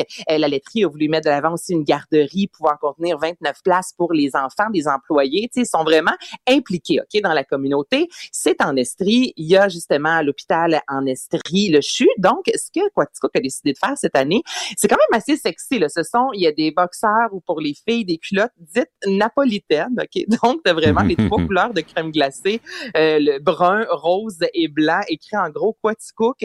Et c'est fait pour, euh, les sous sont remis à l'hôpital de, de Sherbrooke. Donc, mais je trouve ça vraiment, C'est bon. fantastique. Là, écoute, là, on est dans la crème glacée. Là, après ça, Mais il on me s'en semble, va avec des euh, boxeurs. On Il a me tous semble besoin d'en qu'il porter. devrait faire des soutiens-gorge, c'est une crèmerie. Ben, tant qu'à faire, pourquoi Ben, pas? Il me semble. Mais c'est, Ben, mais c'est vraiment drôle, hein, parce que c'est, le logo de Quaticook et le- la, la bande euh, pour la taille ressemble à la bande du couvercle sur les. Ah, tout, y- écoute, C'est vraiment vraiment, bon. C'est drôle. C'est vraiment bien fait, exactement. Puis, on a tous besoin de porter des sous-vêtements. Bon, écoute, si vous êtes euh, commando euh, régulièrement, c'est pas à vous que, cette, euh, que je m'appelle, que je m'adresse. Quoi qu'en hiver, c'est frisquet. C'est un petit peu brisquet. Donc, aussi bien porter des sous-vêtements en lien avec la crème glacée. Et puis, évidemment, c'est une bonne cause pour, euh, pour l'hôpital. Mais tu sais, Ouais. en tout cas, moi, j'adore ça, les causes comme ça. Puis, c'est c'est quand même sexy. C'est des beaux boxeurs moulants. Là, on n'est rien. euh, c'est Ah, pas non. des euh, Homer Simpson larges là, jusqu'aux genoux. Là, là ça, c'est passé date. Là. Ouais. Si vous en avez, vous jetez ça, s'il vous plaît. On veut quelque chose d'un peu plus Très, euh, très ajusté pour le cornet, mais c'est. Puis- mais là, là, Et pour les boules. Oui, et pour les boules aussi. le- T'as une double boule. Mais celui qui est brun, blanc et rose, tu sais, c'est napolitaine. Euh, c'est, euh, le, le- le brun est, sur, est, est- à gauche, là, il est sur une cuisse. Il est, Ouais, pas, il est- il est comme pas dans le centre. Non, il est pas dans le centre. On c'est- aime ça. c'est euh, plus c'est sympathique. voulu. Je pense que c'est voulu. C'est ça, c'est plus sympathique. c'est plus. Ouais, au pistache, hein, c'est pas, pas très. euh, c'est pas très. Tu sais, c'est avec un pénis de 4 pouces. hein, tu prends des pistaches. Oh, je suis tannée. Ah. Hey, je pensais jamais te marquer autant que ça avec mon pénis. de Ah, quatre moi, pouces. ça, j'ai bien j'ai bien de la peine pour bien du monde. Euh, Cara, euh, Ca- Cara Delevingne, c'est qui ça? C'est quoi ça? Cara Delevingne, qui est une, euh, une mannequin, euh, mon Dieu, reconnue à l'échelle mondiale, actrice également, qui a joué dans euh, Suicide Squad, entre autres. Mhm. Et je t'avais parlé il y a quelques temps de ça, d'une émission qui va, ça commence ce jeudi, puis j'ai tellement hâte d'écouter ça sur la BBC, Benoît, euh, Planète Sexe. Donc, Cara Delevingne va vraiment, écoute, elle va, elle, elle fait le tour du monde, littéralement, pour explorer la sexualité dans tous ses tabous. Et ce que j'ai hâte de voir, et c'est ce qu'on va voir ce jeudi, elle a vraiment décidé de donner son corps et son orgasme, OK, dis-je bien, Benoît, à la science. Donc, on la voit entrer, se rendre dans un hôpital et ce qu'on veut vraiment faire. Donc, il y a des prises de sang et là, excuse-moi l'expression, mais pluguées de tout bord, tout côté. Et là, tu sais, il faut le faire quand même, là, parce que là, il faut que tu aies un orgasme. Euh, tu sais qu'il y a des gens qui te regardent pour savoir ce qui se passe dans ton corps. Tu sais, c'est quand même, c'est tout sauf intime, là, entre toi et moi. Et le but, c'est vraiment, à la- donc, en termes scientifiques, c'est de voir l'évolution donc dans le sang avant et après l'orgasme. Qu'est-ce qui se passe exactement? Parce que les scientifiques disent que dans un rapport sexuel, les hommes, en moyenne, atteignent l'orgasme à 95 C'est une, une bonne moyenne au bac, moi, je te dirais, alors que les femmes... C'est une quoi? Ben là, elle, elle était facile. Bon, OK, merci. Je n'étais pas sûr de l'avoir. OK, non, je voulais juste vérifier. Fallait être là, fallait être là. Merci beaucoup. Oh! Non, je, je t'écoute, hein, je, je porte attention, moi, là. Ben, c'est ça, là. Donc, 95 voilà. Et Ouais. les femmes, euh, lorsque c'est question de sexe, c'est seulement 65% des femmes, Benoît, qui réussissent à atteindre l'orgasme dans un rapport sexuel. Donc là, en termes scientifiques, on veut voir, c'est ça, qu'est-ce qui se passe dans le sang? Qu'est-ce qu'on pourrait faire, mettons, parce qu'on a parlé, bon, des, euh, le clitoris en soi qui est encore plus, euh, tu sais, c'est- c'est 10 000, là, vraiment, euh, petites terminaisons euh, nerveuses. Et là, si on peut savoir aussi dans le sang, qu'est-ce qui se passe? Donc, c'est quand même particulier. On va voir ça à l'écran. Ça a jamais été fait. Donc, c'est le premier orgasme donné à la science. Moi, je trouve, j'aimerais ça. Je serais fière de dire que j'ai donné mon orgasme à la science. Je trouve Ouais. que c'est quand même une belle avancée dans tout ça. Mm. Donc, c'est ça jeudi. À ne pas manquer. J'ai vraiment hâte de voir ça. Mais comment euh, tu donnes ton, euh, ton orgasme? Elle est, elle, est supervisée pendant qu'elle Ben oui. a un orgasme? Exactement. Puis là, là, c'est plugué. Puis elle rentre dans une machine un peu comme, euh, exemple, si on a un cancer, on va aller faire des scans. Donc, tu sais, c'est- tout sauf intime. Là, toi et moi, je, là, je sais pas, on n'a pas vu, est-ce qu'elle va se masturber? Est-ce qu'il y a un vibrateur? Je, mais tu sais, il n'y a pas de rapport sexuel, mais tu sais, tout ça, c'est sous Mm. la haute supervision, non seulement d'une équipe médicale, mais d'un caméraman. Tu sais, moi, honnêtement, c'est bien quelque chose qui m'excite pas, c'est c'est tout ça. Là, ça ressemble. Ça ressemble c'est l'ensemble de l'œuvre. Ouais, ça ressemble plus à un test euh, de. Exactement. Mm. Mais elle va réussir, elle va atteindre l'orgasme pour savoir ce qui se passe. On n'a jamais réussi à savoir concrètement dans le sang, c'est quoi l'évolution avant, pendant, après. Donc, il pourrait y avoir des percées dans euh, le, le, Mais c'est fou quand même qu'on se Ben soit jamais attardé à ça. Mais j'ai de la misère à croire ça. là. J'ai de la misère. Il y a eu des livres. Il y a eu une série aussi sur Netflix à un moment donné.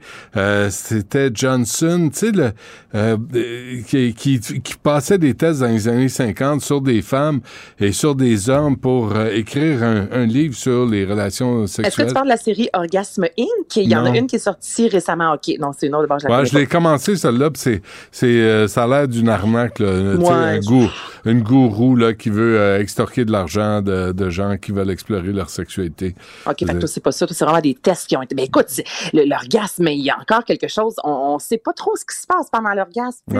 Juste- ben oui, c'est sûr qu'il y a eu des études, mais là, comme ça, à la télévision, où est-ce que vraiment c'est le sang qui est analysé, ce serait dans les premières. Donc, je trouve que c'est quand même pertinent. C'est sûr que je vais t'en reparler, moi, la semaine prochaine. Je vais te le dire, ce qui se passe dans le sang. C'est Une fois mystérieux. que l'orgasme tout ça. est atteint. Certain. Le grand mystère de l'orgasme. Super. OK, ben merci Anaïs, euh, puis on se reparle demain. Merci, Oui. merci, merci à toute l'équipe. Merci à Jean-François Roy qui a pris la relève, euh, à Marianne et à Florence et à Louis-Antoine Lemire.